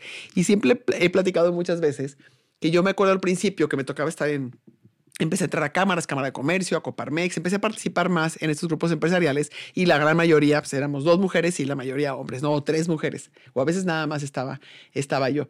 Y entonces mis ejemplos eran ellos, ¿no? entonces yo soy una persona súper chillona, soy muy sentimental, soy muy, me, me, emociona mucho las cosas. Y entonces recuerdo que, eh, eh, como te decía que el día que reparto utilidades es mi día favorito, entonces en un principio pues se los repartía a 100 colaboradores y luego después fueron 300 y luego 700 y luego 800. Yo cada vez que o el día de la posada de Marisa, que también tenemos todo lo del aguinaldo y repartimos un montón de premios y me encanta. Y siempre, yo aprovecho, siempre que tengo toda mi gente frente a mí, siempre aprovecho para platicarles algún tema que estoy revisando o algo que estudié o algo que viene el budismo o algo que sean más amables, que sean más compasivos, que ayuden a los demás, que compartan, que ahorren. Siempre aprovecho para mandarles un mensaje de ese tipo. Y entonces, normalmente los tenía frente a mí y como que de repente hacía, me daba una, una volteadita así con mi, con mi mirada y decía, ya son 300, ya son 400. ¿En qué momento? Entonces me emocionaba y se me salían las lágrimas. Entonces siempre lloraba en todos mis speeches y en todas mis pláticas que tenía con ellos de reparto de utilidades, de aguinaldo, yo lloraba. Entonces después pensaba, no, pero es que yo nunca he escuchado, nunca he visto un empresario que llore. Entonces yo creo que no está bien, pues yo no debo de llorar porque pues no, no lloran, los empresarios no lloran. Entonces un, un par de años dije, no, no tengo que llorar, Marisa. Entonces me concentraba y me preparaba, Jess. Entonces este, estudiaba mi speech y las palabras que iba a decir, pero sin llorar, ya sabes. Entonces me presentaba frente a mi gente y lo que más estaba concentrada era en no llorar, no en el mensaje que mandaba. Obviamente me salía fatal. Porque, porque no soy yo así. Hasta que un día dije, a la goma, yo soy chillona y voy a llorar cada vez que esté frente a ellos y no importa. Y ellos saben y les encanta que sea chillona. Es más, a veces veo que me están filmando, que seguro de llegar y decir en su casa, mira qué chillona es la, la señora Marisa. o qué chillona es nuestra líder. Pero es, me di cuenta que no puedes ser un buen líder si no eres auténtico y que la gente lo siente. Y si estás actuando y estás queriendo imitar a alguien, nunca vas a llegar, o sea, nunca vas a ser un líder por influencia. Vas a ser un líder, a lo mejor manda más, un líder que te van a seguir por temor. Porque hay dos tipos de liderazgo, uno que te siguen por temor, más autoritario. por autoritario, y otro que te siguen por influencia. Y el chiste es que seamos líderes, que seamos, que hayamos convencido con nuestro ejemplo y con nuestra manera de ser líderes a los demás para que se suban al barco de nuestra empresa o se suban al barco de nuestro proyecto. Claro. Entonces, pero si no eres auténtica, no funciona. Y aparte es un ejemplo maravilloso y una, una muestra de puedes estar en contacto con tus emociones, puedes mostrarte vulnerable, puedes ser emocional. Y puede ser una excelente líder. O sea, y puede ser una persona exitosa y puede ser una empresaria súper chingona y puede ser una tiburona en Shark Tank y como quiera llorar dándole el discurso a tus empleados, a tus colaboradores. Exactamente. Entonces, creo que aparte de, de, de eso es, es un ejemplo muy bonito y, especialmente para las mujeres, donde se nos ha dicho que tenemos que como adaptarnos, moldearnos a estas estructuras eh, de poder que históricamente pues han sido como completamente pues masculinas, masculinas ¿no? y, y, qué bueno que tocas ese tema porque justo te quería preguntar como en este mundo de desarrollarte como empresaria, te codeas mucho con muchos empresarios, también en Shark Tank y así. ¿Has sentido tú en algún punto como alguna barrera por el hecho de ser mujer, experimentado el machismo de alguna forma? En mi caso, no. Antes de contestarte, nada más me gustaría recalcar un tema que me encantó que lo tocaras ahorita que hiciste reflexión sobre mi manera de, ser eh, llorona, y es el estar en contacto con los sentimientos y con nuestra vulnerabilidad. Y es algo que se nos enseña a no estarlo y que se, nos, y que se ve y que se nos ha educado, y sobre todo a los hombres, como algo negativo, como algo que te va a que va, a ser un detrimento en tu carrera. Y es todo lo contrario. Entre más en contacto estés con tus emociones, más vulnerable te muestres, hasta frente a tu equipo, frente a tu familia, frente a tu pareja. Entre más muestres lo que estás sintiendo y más en contacto estés con tus emociones, les des espacio a tu angustia, a tu tristeza, a tus miedos, a todas estas preocupaciones, a tu enojo, en vez de estarlos, ay, mejor me meto a redes y me distraigo, o mejor me compro algo, o mejor me, me echo una cervecita y me, y me distraigo, creo que algo que tenemos que hacer los líderes, y todos los seres humanos, pero más, más los líderes, es estar en contacto con nuestras emociones y con nuestra vulnerabilidad y trabajar con nosotros, porque tú eres la herramienta de tu trabajo. Tú eres, o sea, si tú estás bien, si tú estás a gusto con quién eres, si te conoces esas partes vulnerables tuyas, si te conoces dónde flaqueas, dónde sueles equivocarte, dónde sueles ser más más dura, más difícil, que te, cuesta más trabajo hablar, por ejemplo, o expresar o, o, con quién. Entre mejor trabajes tus emociones y más las conozcas y mejor te des tiempo para estar tantito en silencio contigo y, y esta, serás una mejor persona, una mejor líder, una mejor mamá, una mejor pareja, una mejor todo, una mejor amiga. Entonces, creo que es bien importante también, porque el, el, líder bueno y el buen empresario no es el que no tiene emociones, no es el que no es vulnerable. Todo lo contrario. Es el que se conoce bien, es el que ha trabajado consigo, que ha trabajado con su interior, que sabe de qué está hecho y que se reconoce que se ha equivocado. Yo, yo he metido las patas no sabes cuántas veces y he tomado un montón de, aquí lo platico en la parte romántica y amorosa, no sabes cuántas veces me equivoqué y me enamoré a lo estúpido. Y entonces, y el, reconocerlo y el decir, bueno, pues sí, y esta, esta misma Marisa en ese momento podía tomar excelentes decisiones para su negocio. Esa soy yo. Y después con el tiempo y con terapia y con un trabajo súper profundo, con mucha meditación me di cuenta que estaba equivocada, que este no era el tipo de pareja que necesitaba. Pude entonces ahora, encontrar una pareja con la cual me siento muchísimo más tranquila y feliz y presente y una persona que no con palabras me dice que me quiere, sino con, con acciones. Pero implicó todo un trabajo mío. Pero lo que te quiero mostrar es el hecho de que yo reconozca que me equivoqué tanto y que tome tantas malas decisiones me hace menos dura y más compasiva con la gente que trabaja conmigo y con la gente que está a mi alrededor. Porque si yo me he equivocado un montón de veces y he metido la pata. Pues si tú vienes y me cuentas, pues obviamente no te voy a juzgar, no te voy a levantar y te voy a decir, neta, Jess, pues qué mensa eres. No, puedo creerlo. O pensar dentro de mí, no, yo no quiero trabajar con gente así. Yo quiero por gente que no se equivoca. Claro. Eso no existe. No existe. Entonces, creo que, y además es algo que se emana ¿eh? no tienes que decirlo. Si tú has trabajado contigo, tú piensa en tus amigas en las que la han pasado más difícil o las que han, o las que han trabajado más consigo mismas y que, han, y que han superado muchas cosas, son las amigas con las que vas y les platicas cuando tienes una bronca. Y no te vas a juntar con una amiga que todo le ha salido bien y que siempre te es súper dura y te juzga y te dice, ay, no, eso, eso controlarlo, eso te aguantas y ya. O que parece su vida perfecta. Ajá, exacto, que su vida es perfecta. Pues obviamente no vas a ir a contarle. ¿A quién le cuentas? A, la, a la que te mostró. Ajá. Igual, igual el líder. Igual nosotros, si somos los perfectos, los que nunca lloramos, los que nunca nos equivocamos, los que nunca nos quebramos, pues no, ¿quién se nos va a acercar? ¿Quién nos va a contar sus problemas? Entonces creo, que, creo que es bien importante. Y bueno, entonces no, no, quería dejar de pasar eso porque me encantó que lo relacionaras y lo, digo, lo tomaras aquí, lo pusieras en la mesa y me parece súper importante. Y luego regresando a tu pregunta en concreto, si yo me he sentido, em, te voy a platicar de mi, mi experiencia que sé que no es porque Paola, mi hermana, que es este, le digo que es una gran feminista y es una, una doctora en, en, equidad de género y su tema siempre ha sido esto. Me dice, Marisa, tu realidad no es la realidad de todas las mujeres. O sea, muchas mujeres sí sé que tienen esta ceja levantada de cuando tú hables, déjame ver si eres tan inteligente como, como los hombres que han hablado aquí, o para conseguir, lo que estoy completamente consciente, que para conseguir, por ejemplo, cuando, cuando me toca sentarme y platicar o conocer a alguna directora. Por ejemplo, hace poco me, me tocó conocer a, a, la directora de, de, Walmart, de toda la parte de, de, responsabilidad social y toda la parte de comunicación. Y dije, o sea, ese tipo de personas, o tengo una amiga Nicole, que es la primera presidenta que ha habido en un banco en nuestro país. Solo ha habido una de una banca este, en todo el país que haya sido la, la presidenta. Sé que ellas han tenido, un, o sea, tuvieron que demostrar 20 veces más que un hombre para llegar a esos puestos. Uh -huh. Eso es una realidad. Uh -huh. Es una realidad.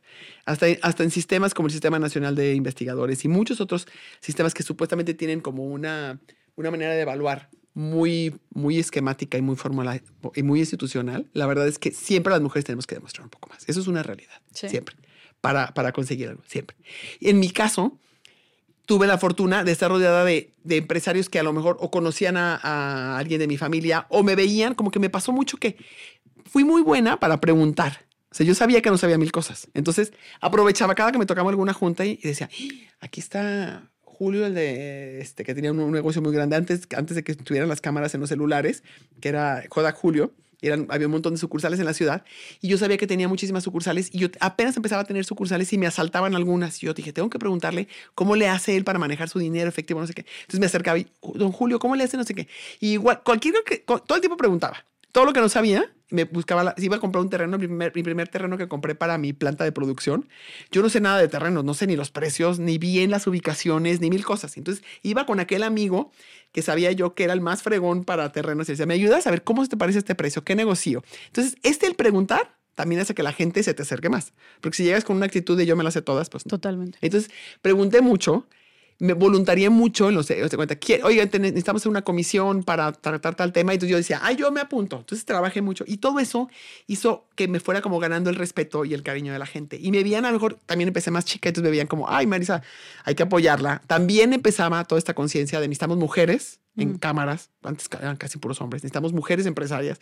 Y entonces sentí como, y toda la vida he sentido un gran apoyo de mis amigos empresarios, hombres y mujeres. Entonces okay. nunca hasta el día de hoy he sentido alguna mm. vez que por ser mujer no se me tomó en cuenta, que por ser mujer no se me invitó, que por ser mujer se me vio para abajo. Nunca, Mira. nunca, nunca. Todo lo contrario, hasta como a veces ya al, al, al final dice, yo me voy a esconder debajo de la mesa, ya no me inviten. O sea, yo sé que quieren mujeres que estén aquí, pero inviten otras, por favor. Qué chingón. Entonces ha sido, esa ha sido mi historia. Me he sentido súper apoyada, súper este, empujada, este, súper eh, lo que platicaba hace rato del abanico de cómo sentirte realmente incluido. Uh -huh. O sea, no nada más fue de, ay, Marisa, eres bienvenida, sino aplaudimos y lo que haces y te invitamos a que seas champion, a que seas campeona, a que seas líder en ciertos proyectos. Qué chido. Así me fui sintiendo. Que Entonces, la verdad es que me, me, siento muy agradecida, muy cuenta, pero sé que no es la realidad de la mayoría claro. de las personas. Pero también, por otro lado, Jess, creo que es bien importante y yo, yo soy una persona que cuando algo no funciona como está o cuando algo no, no, es, no es como me gustaría que fuera, también reflexiono en qué puedo hacer yo para cambiar. O sea, qué puedo hacer yo para mejorar las cosas.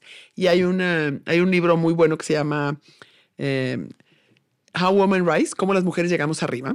Ah, y habla, lo acabo de comprar. Ay, está te padre. va a encantar. No, habla, ahí lo tengo en la lista uf, pendiente, pero. Te va a encantar. De los 12 hábitos que nos frenan a las mujeres. Okay. Entonces también habla ahí de cómo nosotras mujeres también hay ciertas cosas que hacemos, que aprendimos, mm. que nos frenan para llegar arriba. Entonces, una de las. Entonces, también yo trabajé mucho en este tipo de temas y en ese tipo de hábitos, como uno de ellos es querer agradar y que todo el mundo te quiera. Como así nos educaron las niñas, que era lo más importante. Lo más importante es que todo el mundo nos quiera, conseguir una pareja linda, construir un hogar, ¿no? Es como te educaban sobre todo antes, ¿no? Y entonces entramos a las empresas o entramos a las instituciones y que lo que buscamos primero es que la aprobación de los demás y que nos quieran. Y los hombres no, no van así por el mundo. Si ellos entran en un trabajo y luego, luego ven a ver quién es el director de recursos humanos, quién es el subdirector acá. Bueno, me tengo que ser amigo porque yo quiero llegar a ser aquí el director de, esta empresa o quiero llegar a ser el director de, de ventas o lo que tú quieras, ¿no? Y, y, así, y así se mueven. Y necesito ser mi amigo de... Y no es que sean interesados, no es que está mal, no porque se hacen buenas amistades, pero siempre están pensando cómo puedo llegar arriba, uh -huh. cómo puedo conseguir más, ¿no? Entonces nosotros tenemos que cambiar esa mentalidad de, de, querer ser perfectas, de querer ser amables, de que todo el mundo nos quiera, porque nos frena. Sí, el nos frena para ser aceptada. Y sí, sí, nos frena un montón. Entonces también creo que hay una parte en que nosotras tenemos que chambearle, en no tener que demostrar y sobre todo aflojar un poquito, soltar.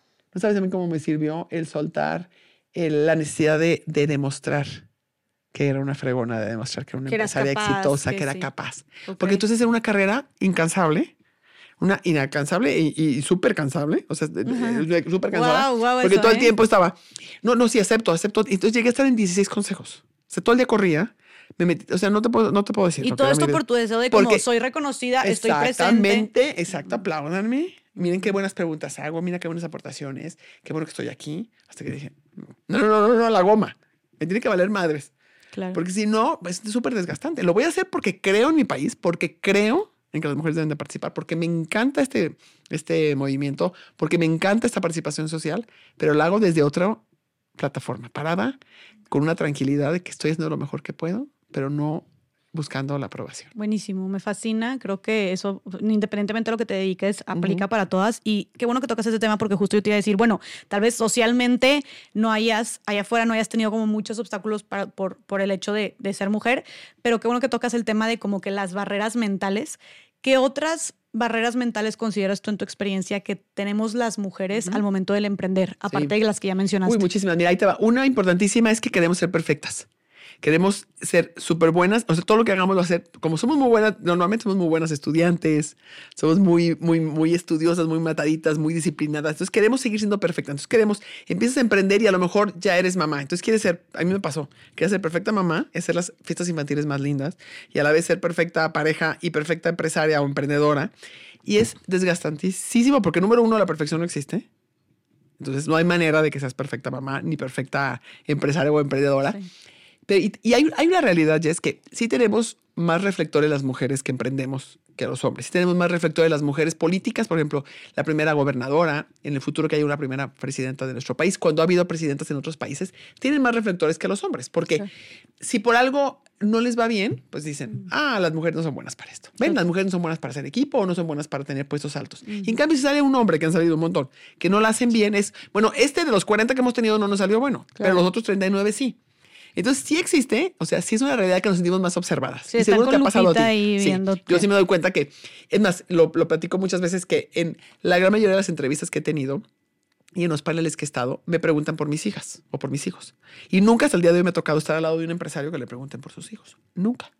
Y ahí hay un prejuicio y me lo hacen las preguntas muchas veces mujeres. Preguntas de qué tipo de... que, oye, ¿y tus hijas cómo están? ¿O a qué se dedican? ¿O cómo van, cómo van tus ¿Cómo hijas? le haces para- entonces es como, como con la ceja levantada, así como diciendo, ay, ¿a poco te alcanza el tiempo para todo? Seguro todo te sale mal. O sea, el mensaje es como, no me vengas a contar que eres una buena empresaria y que has construido esta empresa sin abandonar, entre comillas, voy a poner, a tu familia. No me lo vengas a contar. Wow. Y en cambio a los hombres no se les juzga desde ahí. O sea, un hombre empresario exitoso jamás en la vida se le juzga si abandonó o no abandonó a sus hijos, si le hizo caso o cuántas horas estuvo en su casa, ¿no? o cuánto jugó con ellos. Claro. Es una cosa impresionante. Entonces, todo ese tipo de preguntitas, de prejuicios, de cejas levantadas, hace que muchas mujeres nos sintamos súper, súper comprometidas y digamos, ah, no, yo voy a demostrar que soy perfecta mamá, perfecta pareja y, o perfecta ama de casa o lo que sea, y perfecta empresaria o emprendedora.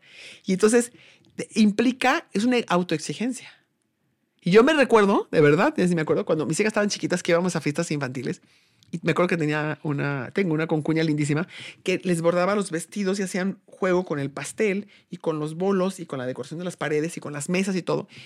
Y yo decía, "Eh, ¿a qué hora voy a bordar el vestido de mis hijas? No me va a alcanzar el tiempo. O sea, no, no, o sea, no, no, no me da, no me da la vida. Entonces yo sentía que las fiestas infantiles de mis hijas no eran tan lindas como las de mis amigas, de sus hijas, porque yo trabajaba y no tenía tanto tiempo de bordar el vestido y de hacer el mejor bolo.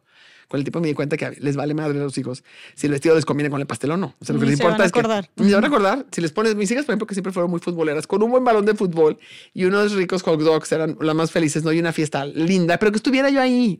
Mira, hay una, hay una frase que me encanta de Toni Morrison, el premio Nobel de la única mujer de color que ha recibido un premio Nobel de literatura y es americana. Y este, se- toda su vida ya, ya falleció, se dedicó a escribir libros para que no se olvidara la, todo lo que había sido la esclavitud en Estados Unidos, ¿no? Que- porque no, hay un- no existe un solo monumento, no existe un árbol, no existe una plazoleta, nada que lo recuerde. Y ella dijo, mi, mi escritura y mi literatura va a recordar todo lo que sufrimos la gente de color en este país. Impresionante. Y le dieron el premio Nobel.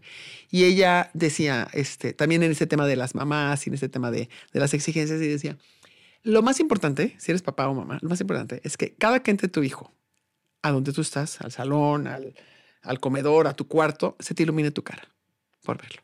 Eso es más que suficiente. O sea, con que te dé tanta, aunque venga enlodado, raspado, con una calificación de 5, que se te ilumine tu cara. Y es, eso es lo importante, no que el vestido le conviene con el, con el pastel. Entonces dije, a mí, a mí se me ilumina y hasta la fecha soy una, mamá, mis hijas se mueren de risa de que todos lados las presumo. Eres una mamá pavo real. Súper pavo real. y, se me ilumina la cara cada que las veo. Pero eso es lo importante, no tantas otras cosas, ¿no? Y entonces, y tampoco existe el emprendedor perfecto, ni los hombres ni las mujeres lo somos. Entonces, si le bajamos a ese nivel de exigencia, lo vamos a hacer con mucha más tranquilidad. Si no sentimos que tantos ojos nos están observando, que tenemos que quedar bien en todas las áreas de nuestra vida, y que se nos va a estar juzgando, porque pareciera como si, a ver, te voy a juzgar en tu área de mamá, y ahora te voy a juzgar en tu área de pareja, y te voy a juzgar en tu área de emprendedora, tu área de, de líder, te voy a juzgar como participación ciudadana. Dios mío, mi vida, ¿qué es esto? Qué agotador. Entonces nadie nos está juzgando. Y si nos levantan la ceja, ay, no los escuches. Por favor, date la vuelta y punto. ¿Verdad? Y entonces creo que esa es una de las cosas que, que, que, nos hacen daño, ¿no? El querer, el querer ser perfectas, el querer que todo el mundo nos, nos quiera, ¿no? El querer, el querer agradar a toda, a toda la gente es otra de las cosas que, que nos frenan un montón. Y, como eso lo vas a aprender en el libro, está muy interesante. Me encanta, me encanta. Oye, eh, Marisa, y nada más queriendo retomar un poquito, este, porque yo sé que tenemos el tiempo limitado, eh, porque eres una mujer muy ocupada quiero nada más para la gente que yo sé que ya has contado como muy a detalle en otros, en otros podcasts, en otras entrevistas, tu historia, que es espectacular. La gente si quiere escucharla como todavía más a detalle puede escucharla tal vez en otros lados. En mi podcast. En tu podcast. en tu podcast, el capítulo cero, platica toda mi historia. Ok, ¿cómo se llama tu podcast? Compartiendo con Marisa Lazo. Compartiendo con Marisa Lazo. Yo nada más quisiera eh, que nos como dirías un retomada poco, un poquito de tema porque nos quedamos en las batidoras y en los hornos en mi casa. Y sabes que me gusta que me lo preguntes porque hay algo también que me he dado cuenta que me ha faltado cuando, cuando comparto mi historia. Y es que mucha gente me dice, a ver, Marisa, yo, yo, yo, mi mamá o mi tía o mi vecina empezó también haciendo pasteles en su casa y así se quedó. O sea, todos tenemos a alguien conocido que hace ricos pasteles o ricas tortas o ricos pies y ahí se quedó, ¿no? Entonces, ¿qué pasó? O sea, ¿cómo fue que de venderlos en tu casa pudiste construir un negocio de este tamaño, ¿no? Entonces, creo que te voy, te, voy, te voy a ir platicando un poco la historia, pero también como con las cosas que creo que me funcionaron haber hecho en su momento, ¿no? Para que la gente que nos está escuchando, que sé que hay muchas mujeres que te, que te siguen, que son emprendedoras, muchas, muchas, muchos hombres también, por supuesto, que, que están en, en edades más jóvenes como la tuya, que están emprendiendo, están decidiendo si trabajan, están decidiendo si, si se siguen su pasión o no, si se quedan con algo seguro, si se avientan, etcétera, cómo crecer, o a lo mejor tienen un gran producto o una gran idea y no lo han terminado de aterrizar, ¿no? Y la verdad es que aquí lo importante es entender que qué padre que tengan grandes ideas, pero lo más importante es la ejecución. O sea, lo más importante es cómo ejecutas esa idea, cómo la llevas a, a cabo, ¿no? O sea, como tú, por ejemplo, con tu podcast. Hay mucha gente que graba podcast, pero la manera en que estás aquí, el estudio en el que lo estás grabando, la gente que está detrás de ti, cómo preparas, todo tiene, tiene una manera de hacerse las cosas muy profesional que hace que te dé el éxito, ¿no? No es como de casualidad. Las cosas no se dan sin esfuerzo ni sin de casualidad, ¿no? Y entonces, algo que creo que me, reflexionando atrás, sobre todo ahora que cumplimos los 30 años de, de este primer pay de pera, reflexionando para mm. atrás, me doy cuenta que algo que me funcionó, Jess, es, es una, no, tuve la, fortuna de tener unos papás y unos suegros que no me criticaron. O sea, nunca, no, no tuve una mamá que me decía, ¿no estás dejando muy solas a tus hijas? Ay, pero yo, ahora ya tienes 10 sucursales, si te da tiempo para este, atenderlas y cómo, cómo, o sea, no tuve ese señalamiento. Tuve muchas porras, que eso fue una gran ventaja. Y parte de toda mi familia política igual, mi suegra y mi suegro siempre fueron súper porristas, súper de aplaudirme. Y entonces esto lo digo para que a todos nos va a tocar ser suegros de alguien o hermanas de alguien que está haciendo, de una mujer que está emprendiendo, de una mujer, de amigas, de una mujer que está, que está persiguiendo sus sueños. Por favor, no juzguemos, no critiquemos, no señalemos, no levantemos esa ceja. ¿Verdad? Al menos si no tienes un lindo comentario, quédate callado. Ok. O quédate callado, ¿no? Porque eso ayuda un montón. Porque nos siembran, nos llenan de culpas. Sí. Nos siembran de, de, miedos. Y entonces yo tuve esa, esa, fortuna de tener unos papás que, y un papá que siempre me dijo que lo que yo quisiera podía conseguir. Entonces yo se lo creí porque pues las niñas siempre, nuestro primer amor es nuestro papá. Y este, y yo le creí a mi papá cuando él me dijo, tú puedes, y no crees que yo era la niña de 10 o nada especial, era una chava normalita, pero pues él me dijo que siempre podía y yo me la creí. Entonces también es bien importante todo este reforzamiento que les damos a, a los hijos, ¿no? Es súper importantísimo el peso que tenemos los, los papás. Y entonces, eh, eso me, me, ayudó a no, no, me, no recuerdo haberme sentido tan culpable. Sí, a veces sí me recuerdo haberle dicho a mis hijas, ay, ahorita regreso, me voy rapidísimo un sábado este, a ver algo de las pastelerías y ahorita que regreso jugamos. Eso sí lo recuerdo, que nunca se lo vi hacer a, a su papá, ¿no? O sea, no, los hombres normalmente no se van a trabajar y dicen, ay, ahorita vengo, ¿eh? Pero ahorita que regrese, este, te llevo a la nieve. No, porque ellos no tienen cero sentimiento de culpa. Ahí tenemos que llegar nosotros las mujeres porque no hay ni una sola diferencia en su trabajo y en nuestro trabajo. Nada, cero. Me encanta. Ni las responsabilidades con los hijos, ¿no? Entonces, sí me recuerdo a veces así, o, pensando, eh, ay, mano, no voy a ser nunca la, la encargada del salón, la mamá, la room model o la encargada de, del salón de, de, mis hijas. Nunca fui. O sea, nunca me, me perdí ni un eh, Día de las Madres, ni un festival, ni un nada, pero no fui la encargada de organizar la ida al zoológico y de organizar todo porque no me daba. O sea, también tienes que decir, bueno, hay cosas que no voy a poder ser, pero no pasa nada. Entonces, como que no me recuerdo haberme sentido tan culpable o tan mal o con tantos miedos, ¿no? Entonces, eso me ayudó un montón. Yo soy, creo que eh, la, en el budismo dicen que la mente es reina. Y yo estoy, con, yo estoy completamente convencida de que nuestra mente es la reina de nuestra vida. O sea, la manera en cómo nos hablamos y la manera en cómo pensamos las cosas se construye nuestra realidad. Si yo me estoy todo el tiempo bajoneando o criticando o juzgando o sintiendo culpable o hablando mal, pues no voy a levantar cabeza. Claro. ¿no? Sí, sí, sí. Si todo el tiempo estoy, este, la las, las, cosas que suceden alrededor, o sea, la, gente no es feliz porque todo le sale bien. Eso no existe. Uh -huh. conocemos gente que no tiene, que viven en situaciones muy difíciles, que tienen muy, en gran pobreza y que son felices. Y conocemos billonarios que no son felices. O sea, uh -huh. no es el dinero, no es la casa, no es la alberca, no es, no es tener la vida solucionada. Es la, la lectura que tú le das con tu mente. Y hay todas las familias, todas las vidas tienen problemas, en todas las familias hay enfermedades. Y es la, este, te victimizas y lo ves como lo peor que te puede haber pasado en la vida o por qué a mí, y te la pasas llorando, o lo ves como una oportunidad. ¿no? ¿Cuántas veces no nos hemos enfermado y cuántas veces no conocemos familias que, que tienen un hijo con alguna, con alguna situación especial, como puede ser síndrome de Down, o con alguna dificultad para aprendizaje, o con, este, claro. con alguna dificultad para, para relacionarse, ¿no? Con autismo, por ejemplo, que cada vez es más, es más común, y ves familias que se dedican a estudiar del autismo y a ver cómo sacan adelante a su hijo y cómo va a estudiar la, la secundaria y la prepa y luego la carrera y cómo ellos ser el mejor, los mejores papás y la mejor familia. Y hasta hacen luego rifas y bailes para conseguir más donativos para todos los demás niños con autismo. Y hay otras familias que, o con síndrome de Down, y que lo esconden y que qué pena, y entonces empiezan a pelear, pero eso viene de tu casa, no, es de tu familia, es tu culpa porque no comías bien y, y la familia termina destruida, ¿no? Sí, entonces claro. no es la situación de afuera. Uh -huh. Es la lectura que le damos. Entonces, ya, también hay que ser como muy conscientes de cómo nos hablamos y qué le metemos a nuestra mente y no creer todo lo que pensamos. Y así como, como este prejuicio que platicábamos de Dan Payota, de cómo la gente lo criticó porque hacía dinero haciendo el bien, uh -huh. rompía paradigmas. Y entonces lo que tenemos es que detenerse y decir, a ver, este paradigma que tengo yo sobre las mujeres, este paradigma que tengo yo sobre el trabajo, sobre el éxito, sobre la ambición uh -huh. en las mujeres, sobre el dinero, sobre el poder. ¿Qué tal si lo, qué tal si lo pongo a revisión? ¿Qué tal si leo sobre el tema? ¿Qué tal si no juzgo y mejor aprendo un poquito más, no?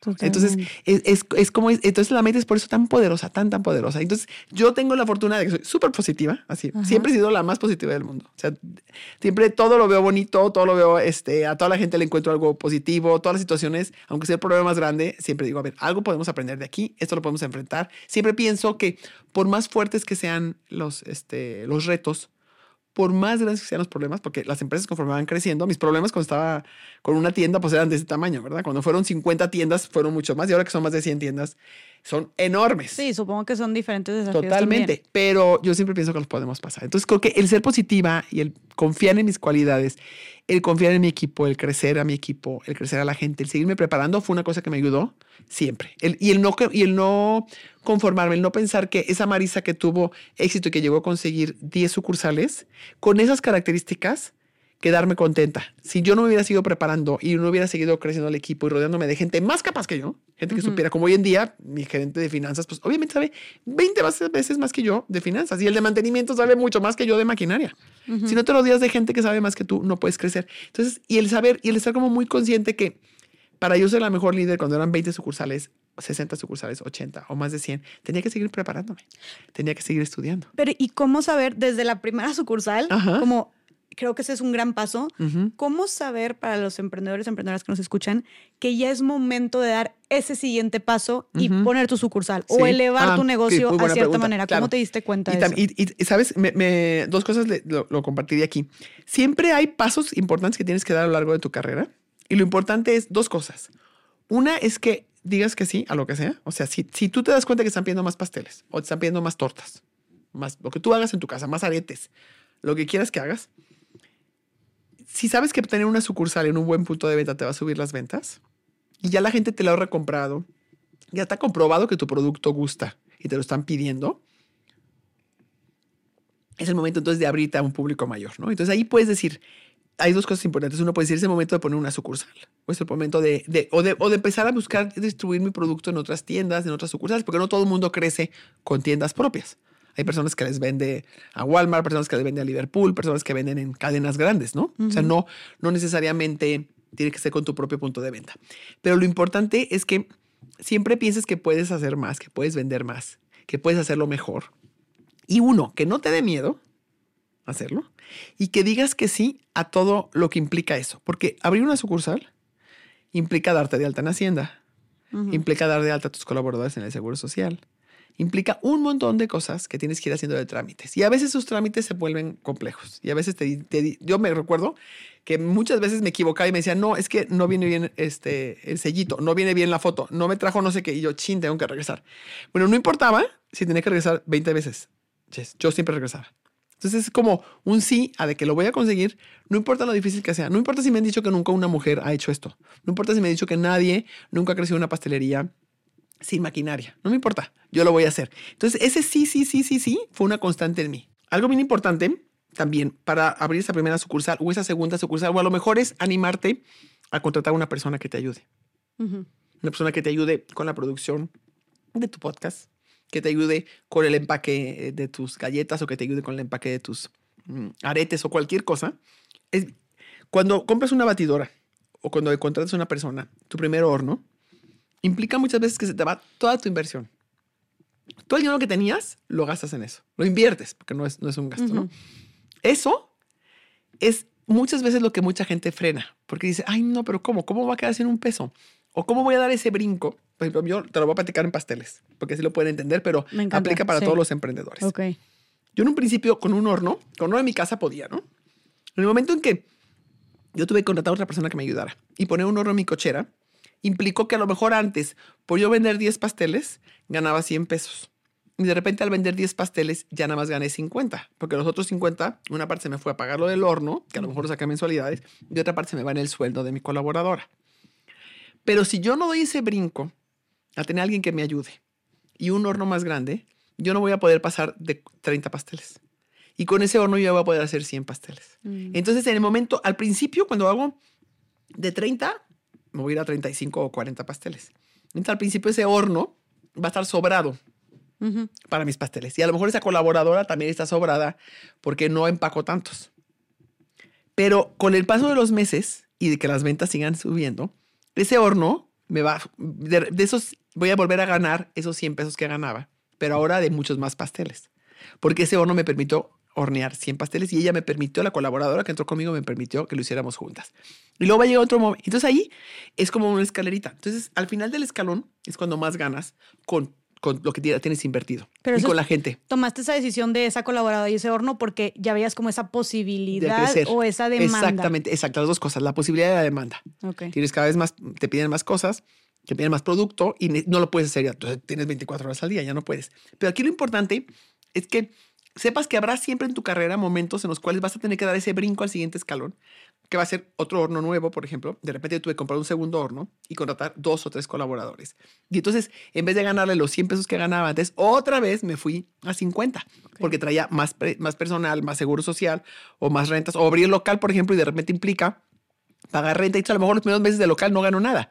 Pero si no abro el local, no voy a salir nunca de mis 20 clientes que me conocen en mi casa. Entonces, lo importante es que no te dé miedo subir al siguiente escalón. No te dé miedo comprar esa otra computadora. No te dé miedo meterte a un estudio de grabación profesional, aunque implique en un principio pagarles y que te quedes sin ingresos. Y no te dé miedo contratar a más gente, porque ese subidita de los escalones es lo que te va a permitir ir creciendo, ir creciendo y tener cada vez más ventas. Entonces llega un momento en que subiste cinco escalones, tienes cinco hornos, tienes 20 colaboradores y vendes mil pasteles. Y qué importante que digas eso porque entonces muchas veces tal vez pensamos, o sea, tal vez tus los ingresos al menos eh, eh, o las utilidades se van viendo tal vez así, o sea, como para arriba y para abajo. Para arriba y para abajo y no significa que te esté yendo mal en tu negocio o que la regaste tomando esa decisión. No. Porque a veces pensamos que crecer emprendiendo, crecer nuestro negocio es como se ve lineal, así para arriba, para arriba, para arriba. Cero. Pero entonces el estar avanzando, creciendo también implica de repente eh, estar teniendo menos dinero. Totalmente, totalmente. Y sobre todo al inicio, cuando haces estas, estos cambios importantes, ¿no?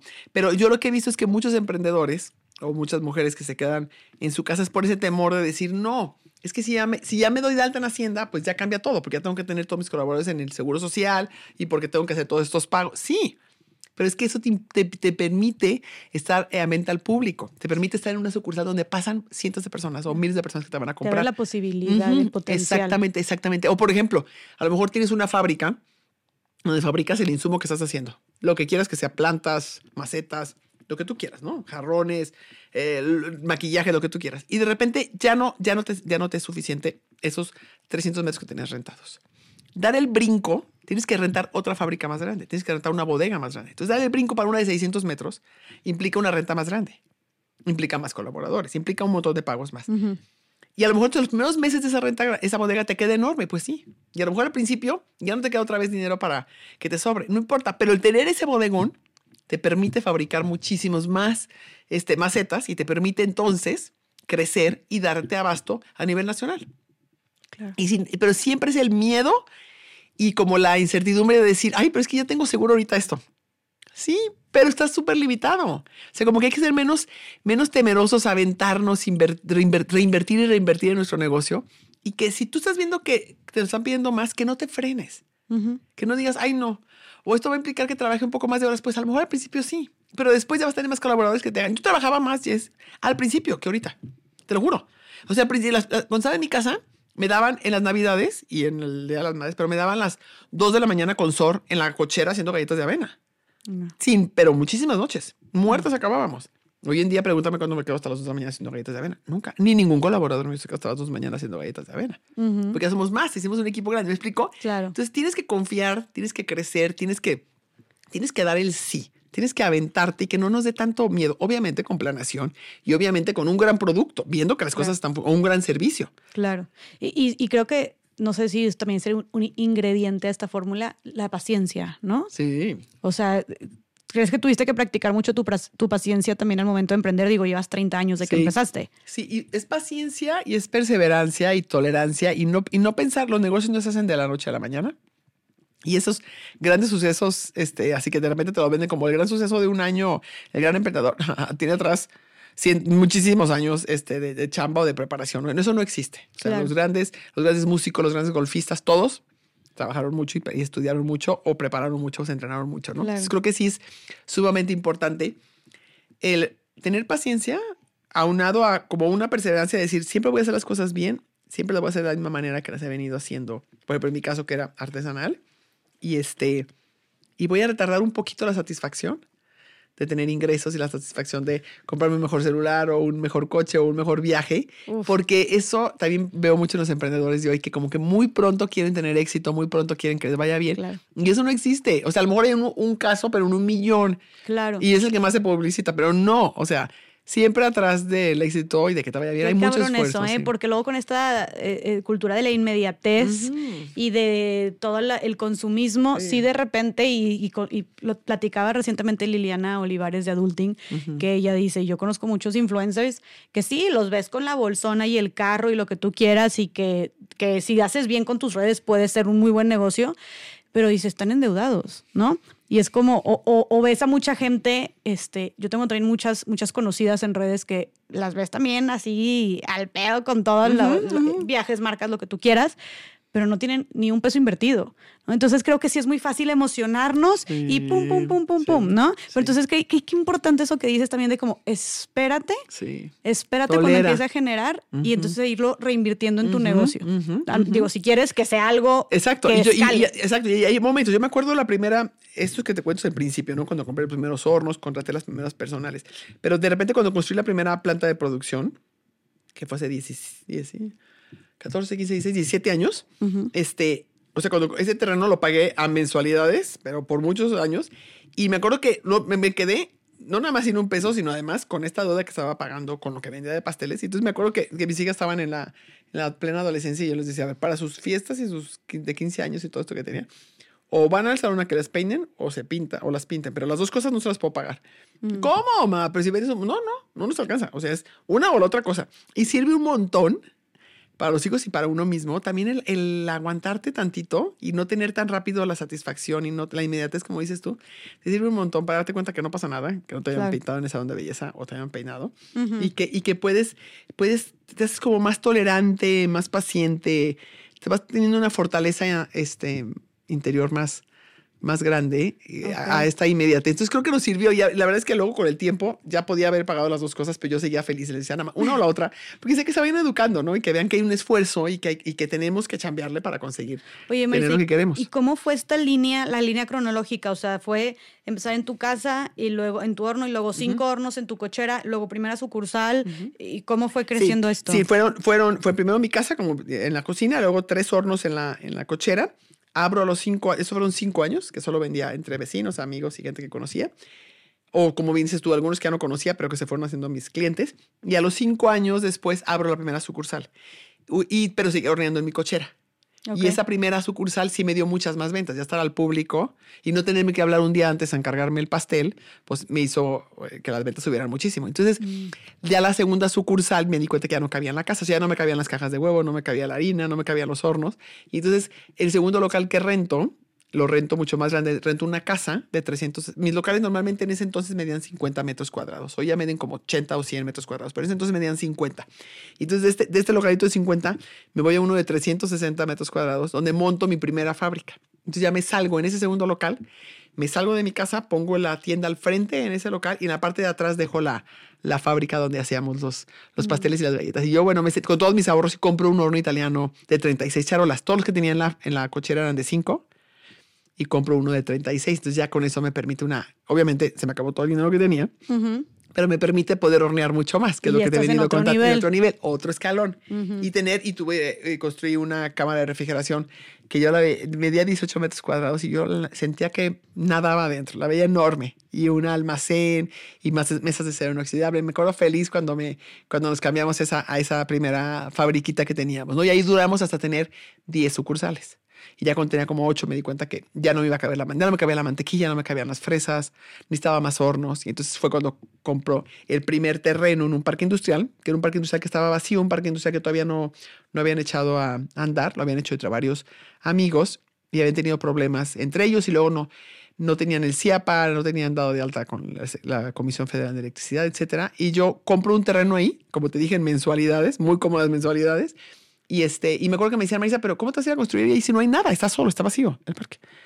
Y yo, no, no importa. Yo, yo consigo, yo arreglo lo del CIAPA, yo sé que lo voy a poder arreglar y arreglo lo de la comisión. Y así me fui, trámite tras trámite tras trámite, hasta que conseguí regular todo y abro ahí mi primera planta de, de, producción. Y un muy buen consejo que me dio un tío que quiero muchísimo, mi tío Gilberto, él me dijo, Marisa, seguro vas a seguir creciendo y siempre vas a necesitar más terreno.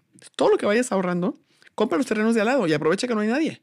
Entonces fue buenísimo porque entonces todo lo que iba ganando, en cuanto tenía un poquito más, lo, lo, lo, invertía en el tirano de al lado. Entonces así compré primero cinco terrenos, se me iba de plano así con los de al lado a lado y fui construyendo mis plantas de producción una tras otra y nada más le abríamos una, una puerta, un agujero y las uníamos. Y, entonces, y así nos fuimos, nos fuimos y luego ya compré un eh, sexto y séptimo terreno que fueron otros 2.800 metros y entonces ya nos quedamos con, con siete terrenos dentro de ese parque industrial, que es donde tenemos hoy en día toda la parte, toda la planta de producción y de ahí salen todas las galletas, todos los helados, todas las galletas. En Guadalajara. Los pasteles y todo en Guadalajara. y, y, entonces ahorita al punto de 105 sucursales Se produce ahí.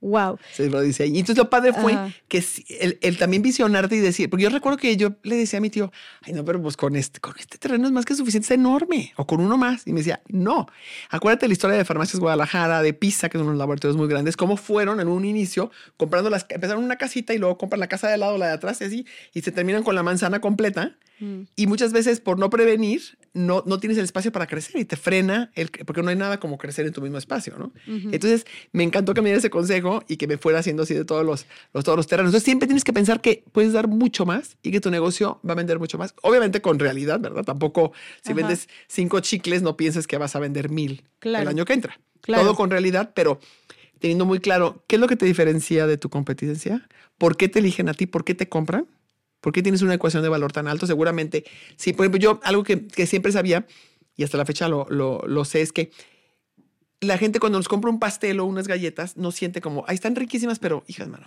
me, me, sacaron el ojo de la cara, eso está caro.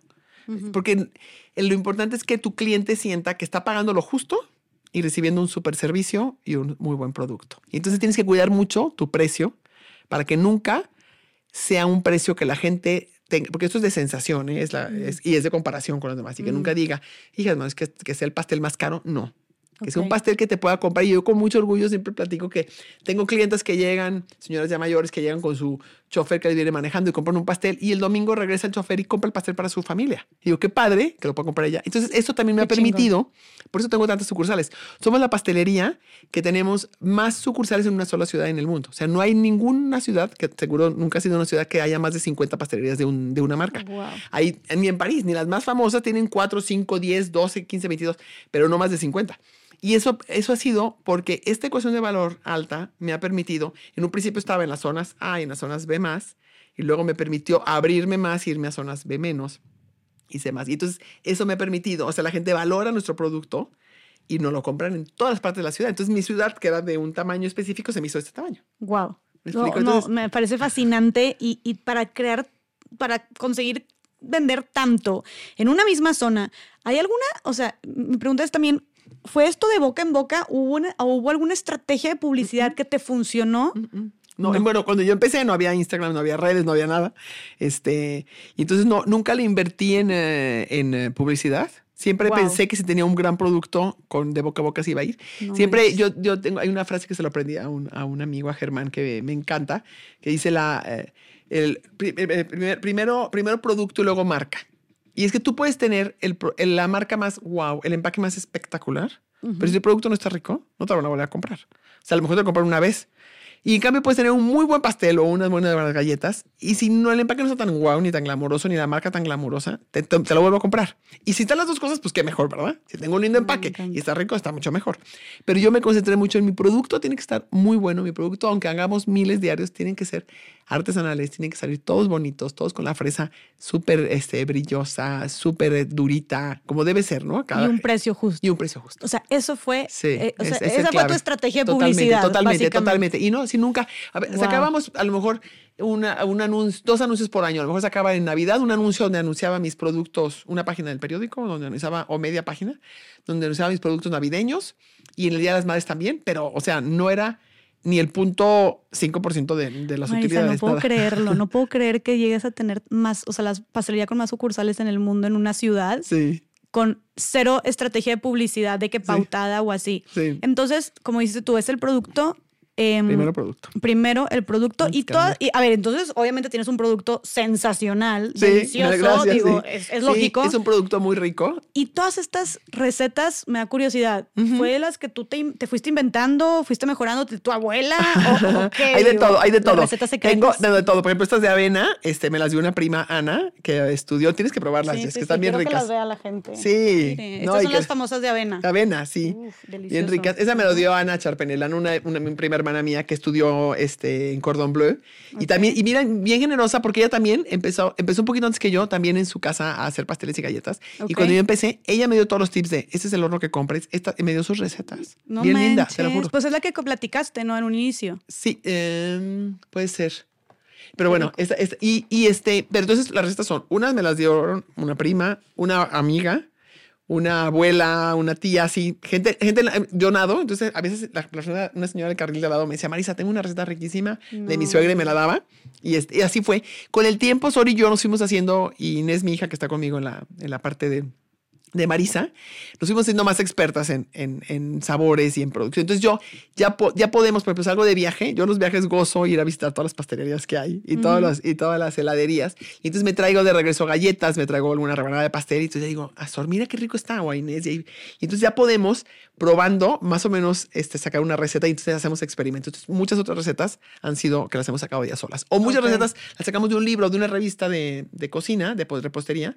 Normalmente no vienen bien, por eso puse 10 recetas al final de mi libro comprobadas, porque me ha pasado la gran mayoría de las recetas, la foto no coincide con, con, los ingredientes y con el procedimiento. Y entonces la hacíamos y la probábamos Sol y yo y le decían, ¿sabes qué? No, Sol, le falta más almendra. No, déjala 10 minutos más en el horno para que se ponga más doradita. Y así, entonces hemos hecho. Entonces, hoy en día ya podemos desarrollar casi cualquier receta y disfrutamos muchísimo y pruebo y me gozo mi trabajo porque me encanta estar probando y, y sacando cosas nuevas. Oye, y ahora voy a darle un giro este, diferente. ¿Vamos? Eh, pero sí se me hace una pregunta importante. Ahorita hablaste tú de, de, la pareja, ¿no? Tú en este momento, cuando estabas teniendo tanto crecimiento, estabas casada en ese momento. Sí.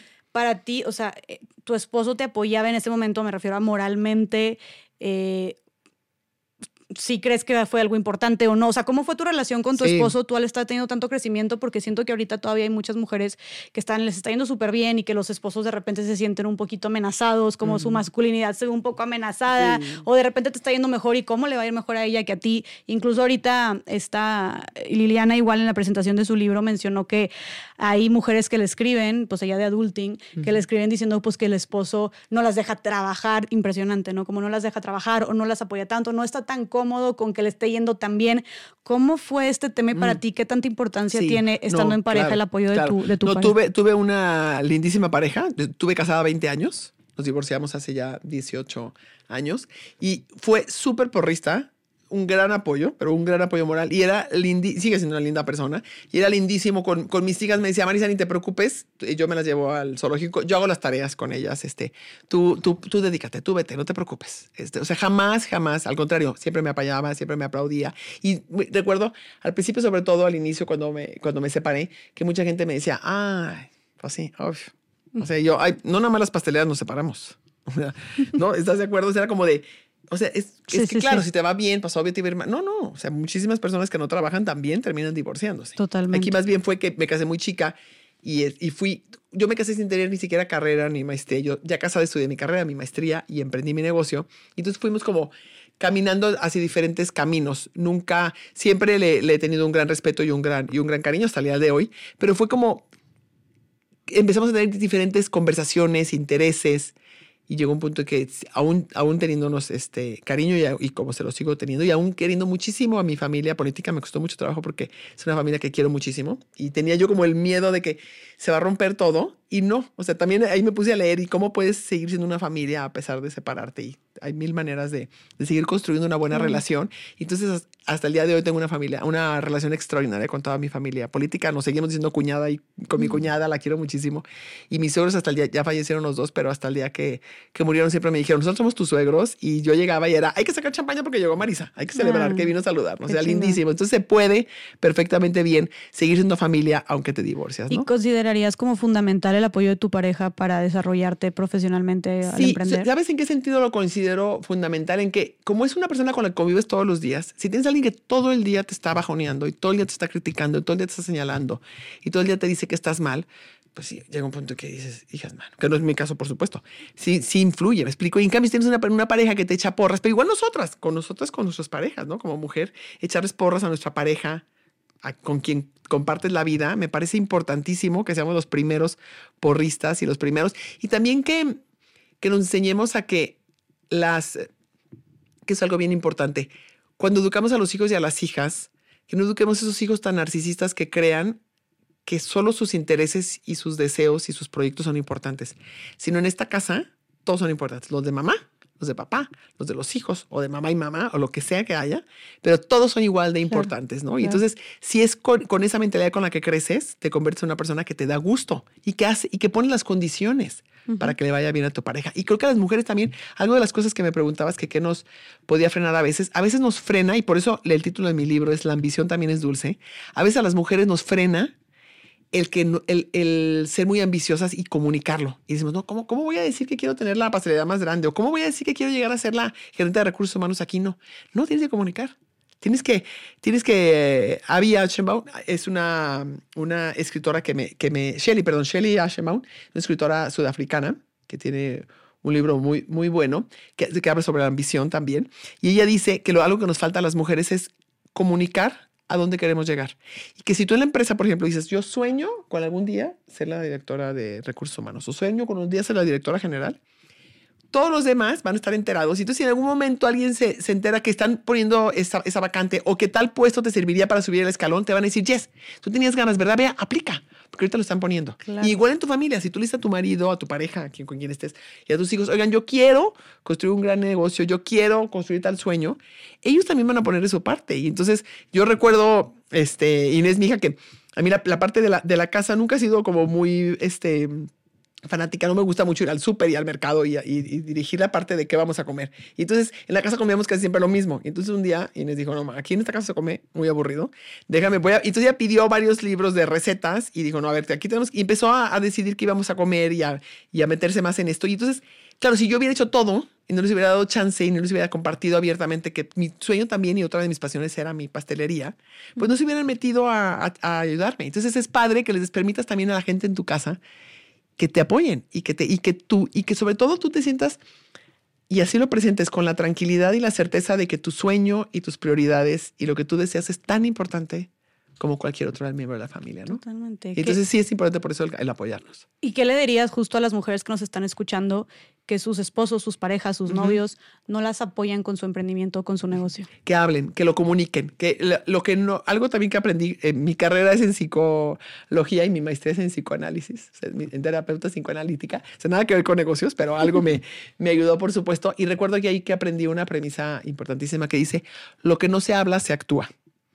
Entonces, las cosas que no las decimos, si yo estoy enojada pero no te lo digo, te lo voy a actuar. Te voy a voltear la cara, te llego tarde, te hago una agachada, porque no te dije que eso no me pareció. Entonces, creo que lo más importante en un inicio, sobre todo cuando empiezan a ver que la pareja le cuesta trabajo, hay que entender que personas, hay hombres que les cuesta más, más trabajo, es comunicarlo y decir, a ver, cuéntame, ¿cuáles son tus miedos? Platiquemos, platiquemos sin agredirnos platiquemos escuchándonos. ¿Qué es lo que te, que te preocupa tanto? No, pues que los niños no sé qué. A ver, ¿cómo ves? ¿Cómo ves si entramos esto es parejo? ¿Cómo ves si tú llegas un poquito antes para que claro. también entres a las tareas? ¿Cómo ves si... Entonces, yo, yo creo que tiene que ser desde antes de, de, de elegir la pareja, ¿verdad? Sí, tener como muy claro porque así, cuando empiezas a tener las conversaciones importantes y quieres ya formalizar la relación, ya sabes si te van a apoyar o no, normalmente. Claro, claro. Pero si ya estás ahí metido, si ya estás metido en una relación en la cual no te apoyan, compártele lo importante que es para ti. Compártele cómo te llena el sentirte. Porque a veces hay algunas este, parejas que dicen, no necesitas dinero. ¿Para qué lo haces? No, que les quede claro que no lo hacemos por dinero. Lo hacemos no, porque nos llena de alegría y satisfacción el ser independientes, el pensar que estamos poniendo nuestro granito de arena, el pensar que podemos generar empleos, el pensar que podemos poner en alto nuestro país con alguna cosa artesanal padrísima que hacemos. No sé, como que es mucho más que el dinero. Claro que el dinero está ahí, pero es mucho más. Entonces creo que si nos mostramos más vulnerables y abrimos el corazón sin juicio, sin atacar, sino diciendo, quiero que entiendas por qué es tan importante para mí. Quiero que sepas cómo soy feliz trabajando, cómo me voy encantada, cómo estoy emocionada porque ya estamos vendiendo más, cómo estoy emocionada porque ya tengo más seguidores. Si yo te lo comparto con toda honestidad y tranquilidad y buscando, no atacándote, no. Creo que es poco, no, seguramente no con todo se podrá, pero habrá algunos que empiezan a abrirse y decir, ay, mira, nunca había pensado que eras tan feliz haciendo esto. Ay, pues nunca había cachado, pues sí, ¿verdad? Pues los hijos son de los dos, pues sí, vamos a responsable. Porque la verdad. Claro, sí, sí, sí. Es que en mi casa yo vi que siempre mi mamá, sí, pero ya no se usa. Es que ahora, mira, lo padre es que es responsabilidad de los dos y los dos tenemos que sacarlos adelante. Además, para ti es un gran regalo convivir con tus hijos y para ellos. Claro. Sí me explicó cómo buscarle, me pero encanta. que no, que no por eso se frenen. Porque que sepan que no están haciendo nada incorrecto y que no están transgrediendo ninguna frontera por salirse de sus casas y emprender y perseguir sus sueños. Nada, nada, no están haciendo nada mal. Total, al contrario. ¿Verdad? Oye, Marisa, y antes de empezar a despedirnos, este, yo tal vez este, resumidamente, rápidamente nada más, hablamos muchísimo eh, y en otras entrevistas has hablado mucho de tu éxito, ¿no? Del crecimiento y de la superación y toda esta parte súper bonita. Yo quisiera que antes de empezar a despedirnos nos dijeras tal vez nada más eh, esta otra parte que te luego te vuelvo a invitar para sí, que profundicemos más en favor. esto, porque ese es otro tema y otro podcast que seguramente lo has vivido mucho. Además, estas partes donde también estos fracasos que has podido tener sí, o errores muchos, que has cometido sí. eh, al, al, momento de aprender que nos pudieras compartir para claro. aprender ahora claro, sí que por supuesto, qué bueno que lo tocas porque eh, tiendo, como soy muy positiva, tiendo a platicar más las cosas que han salido bien que las cosas que no, pero no tienes una idea de la cantidad de errores que he cometido y la cantidad de retos que hemos tenido. Uh -huh. Y he aprendido dos cosas importantes. Una es la que te compartí hace rato de reconocer abiertamente cuando me equivoco. Cuando tomo una mala decisión, sobre todo con mi equipo más cercano, Eso es fundamental. O sea, es un error que tú tenías que antes no reconocías. No, antes no reconocía. Ok. No, porque dice, no, ¿cómo, ¿cómo voy a decir? Se va a bajar, se va a bajar mi autoridad, ya sabes, se va a Ok. disminuir mi, mi credibilidad. Gran error. Y la, y la otra es, tu- tuve dos, dos grandes, do- do- dos de mis grandes erro- más grandes errores que he tenido en la empresa. Uno fue cuando cambiamos el sistema de, de cómputo que teníamos, el, el, S- el ERP, lo cambiamos por uno más. Antes cobrábamos en, eh, en máquinas registradoras y nos fuimos a un ERP más, más eh, robusto. Y entonces implicó, obviamente era para control, pero implicó que la gente, todas las señoras que tenía en tiendas, muchas no sabían manejar computadora. Entonces, una cosa es manejar una máquina registradora y otra cosa una compu con un sistema donde, donde cobras, donde recibes la mercancía y todo, ¿no? Y entonces, este, yo les expliqué por qué era importante y por el control y todo. Pero las muchísimas se friquearon, se asustaron, no podían. De, adrede dejaban caer el café en, la- en la- en el teclado para que no sirviera la computadora, No ya sabes, sí. Porque, wow. no, porque, no, porque no, les, no les funcionaba, ¿no? Y el otro gran error también que tuve, y te los platico los dos para decirte qué aprendí ahí. También, eh, cuando teníamos ya como 18, recuerdo que eran 18 pastelerías, este, llegó un punto en que no, no nos daba el tiempo, ya estábamos en la fábrica nueva, pero no nos daba el tiempo para surtir, o sea, como que no podíamos tener todas las sucursales surtidas con todos los productos de 9 de la mañana a 9 de la noche, que es nuestro horario. Y entonces contraté una empresa externa de Lean Six Sigma, una, que te ayudan a, esta es una metodología eh, japonesa que empezó en los años 60, que te enseña a producir en línea y a ser más eficiente con tu misma maquinaria, con tus mismas batidoras, con tu misma gente, pero de una manera en que mides los pasos, mides la temperatura, mides mil cosas en las cuales pierdes tiempo y, y haces, te haces más productivo. Y entonces era un cambio muy importante de cómo íbamos a producir. Entonces yo les expliqué a toda la gente en producción, me puse ahí eh, a contarles por qué era la ventaja que iban a entrar. Fue un, fue un tema que tomó seis meses hacer el cambio, etcétera, pero lo hice una vez. Y la gente no le gusta el cambio. A nadie nos gustan los cambios. Ujú. Y aunque trabajaban las mismas horas, en el mismo lugar, haciendo los mismos pasteles, pero de otra manera, la gente empezó a estar inconforme, no le gustaba. Y se empezó a... Hubo gente que hasta se fue de lo inconforme que estaban. Y yo no entendía qué pasaba hasta que me cayó el 20, que me había faltado comunicar. Y entonces aprendí en estos dos que cuando haces un cambio, cuando implementas un cambio importante, cuando haces un cambio importante en tu empresa, tienes que comunicarlo no una, sino 20 veces, 10, 12 veces. Entonces, a mí lo que me faltó es haberles explicado que íbamos a producir de una manera diferente un lunes y el miércoles haber vuelto a, a producción y decirles, ¿cómo vamos? ¿Qué dudas tienen? A veces nada más quieren que los escuches. No tienes que solucionar todo, pero es abrir ese espacio. Y el viernes siguiente, ¿qué pasó? Les voy a volver a platicar por qué lo estamos haciendo. Es que nos va a ayudar y nos va a permitir ser más productivos y tener las tiendas surtidas. Siguiente semana, otra vez vuelvo a platicar. No lo hice más que una vez, porque yo lo tenía muy claro en mi cabeza y dije, lo tiene claro todo el mundo, ya se los expliqué. Ujú. Entonces ahí aprendí y también con el sistema y, y- y- y me sirvió para cuando llegó la crisis del COVID. Yo, yo creo que el 70% de mi chamba o el 60% se lo dediqué a comunicar, a comunicar a la gente que estuviera tranquila, que íbamos a seguir trabajando. Me di cuenta que era lo más importante. Entonces ahí fueron graves errores, que lo importante es que no lo veamos. Hay, hay un problema con nuestro país que la palabra fracaso la vemos como algo más definitorio y hay otros países que saben que todos los emprendedores van a fracasar, que las empresas vamos a tener problemas y van a fra- fracasar en ciertas áreas y no lo ves como algo de eres un fracasado, ¿no? Ujú. O sea, no existe ni la palabra en otros idiomas, fracasado. Y aquí es como, ah, Entonces hay que aprender que todos tenemos, o sea, si les podemos decir a estas emprendedoras y estos emprendedores que nos escuchan es, les garantizo que se van a equivocar, les garantizo que van a fracasar, no hay de otra. O sea, todos fracasamos en la vida. Lo importante es que pronto veas qué puedes aprender de ese fracaso, qué pudiste haber hecho diferente. Tú, no empezar a ver a quién señalo y a quién acuso, sino yo qué pude haber hecho diferente, qué me faltó, qué me falló.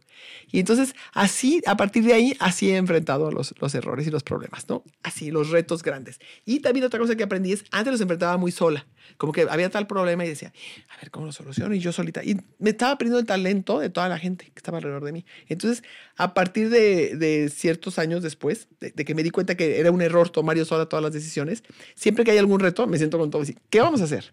¿Qué se les ocurre? ¿Qué les late? ¿Qué hemos hecho otras veces que nos ha funcionado? Y lluvia de ideas y entre todos solucionarlo. Entonces, tienes que saber que no son definitorios, que es lo que más te enseña en la vida, que no hay manera de evitarlos, no hay negocio que no lo tenga, no hay emprendimiento que no lo tenga, y que veas qué aprendiste de ello. Buenísimo. Gracias por este contenido, o sea, por estos consejos de muchísimo valor. Y ahora sí, antes de decir dónde podemos encontrar tu libro. Ah, sí, eh, claro, gracias. Sí, no, claro, claro. claro, claro, aquí está. Sí, vean nada más ¿Y que padrísimo, Marisa Lazo, la ambición también es dulce, Dulce, la autenticidad, perdón, la Sí. autenticidad, la generosidad y la intuición como herramientas para alcanzar el éxito. Qué increíble. ¿Dónde lo podemos Sí, encontrar? Lo Marisa? encontrar en eh, Amazon, en todas las librerías, en Gonville, en Gandhi, en El Sótano, en Mercado Libre, en, eh, en- por supuesto en Random House, que está publicado por Random House en su página, así en todos lados. Me encantará que lo compren y lo lean y me den sus comentarios. Qué Porque mi intención es eso, inspirar, inspirar a más mujeres. Lo curioso es que lo escribí es morado y es escrito para mujeres, habla de nosotras, todo Sí. está escrito en femenino. Pero me ha dado mucho gusto ver que muchísimos hombres, señores y grandes empresarios, lo han leído y me dicen, Marisa, ¿dónde consigo 20? Porque se lo quiero regalar a todos mis sobrinos, a todas mis hijas, a todo el mundo, porque lo tienen que leer. Está padrísimo. Entonces me le ha llegado, porque platico mucho de esta parte muy humana de, de ser empresario. Y entonces los hombres todos tienen ganas también de, de aprender esa parte. Entonces ha sido para mí una gran sorpresa el, el éxito que ha tenido con hombres y mujeres. Me encanta y me encanta ver libro que dice aquí. Dice, ¿qué tal si decidimos que ser mujer incluye realizarse, ser ambiciosa, perseguir nuestros sueños y forjar la vida que cada una elige? Sí, wow, exacto. Qué espectacular. Yo, Sí. gracias por este regalo tan hermoso, tan bonito. Qué chingón que aparte tengas un libro después de todo lo que has hecho. De verdad que es in- increíble tener un libro. Eh, se ve muy bueno.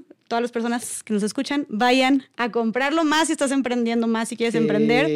Y ahora sí, antes de que nos digas tus redes sociales para despedirnos Ah, gracias, y aparte invitar a la gente a comprar el libro. Sí, claro. Y también que tenemos ya envíos nacionales. Eso también es importante. Que ya, ya pueden, ya pueden pedir sus galletas. a todo el Envíos país. nacio- Envíos o sea, nacionales. por- Acabamos de empezar. Por la página. Por, ajá, por la página. Las piden por marisa.mx. Exacto, por página. favor, las piden, llegan a su casa en cualquier parte del país. Y mis redes sociales son, bueno, el podcast es compartiendo con Marisa Lazo y mis redes sociales son marisalazo.oficial. Lazo con Z, ay, tan linda, Jess. Ay, así. Sí, síganme porque me encanta compartir, me encanta compartir mucho de todo lo que platicamos hoy. Y qué placer haber estado aquí contigo. No, Marisa, gracias de verdad por Fue una todo- conversación súper enriquecedora ¿eh? que disfruté profundamente. Yo igual, y nos pudimos haber quedado Horas más. horas, horas más, pero bueno, tienes muchas otras cosas que Sí. hacer, entrevistas que dar, entonces espero tenerte una segunda Me vez aquí. encantará, me encantará. Espero que les haya gustado y nada más, no quiero quedarme con esta pregunta, Marisa, rápidamente, Sí. ¿por qué las mujeres sí debemos emprender?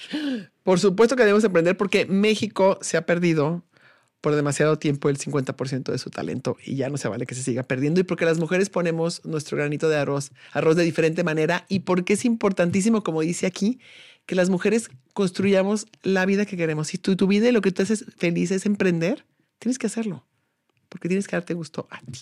Me encanta. Gracias, gracias, gracias por todo este contenido de valor. Gracias por enseñarnos esta otra lado de Marisa Lazo, todos estos consejos y gracias por ser una líder tan humana. O sea, creo que con eso me quedo, por ser una líder tan humana y mostrarnos que un liderazgo humano, empático, compasivo, paciente, respetuoso, también es posible y también no solamente es posible, sino es una clave y un factor crucial para el éxito. Exactamente. Gracias, Marisa, de verdad. Gracias, Jess, un feliz. placer. Gracias a todas las personas que nos escucharon. Vayan a pedir sus galletitas en línea y a pedir su libro también de Marisa. Les mando un- un abrazo enorme. Déjenos en los comentarios qué les pareció.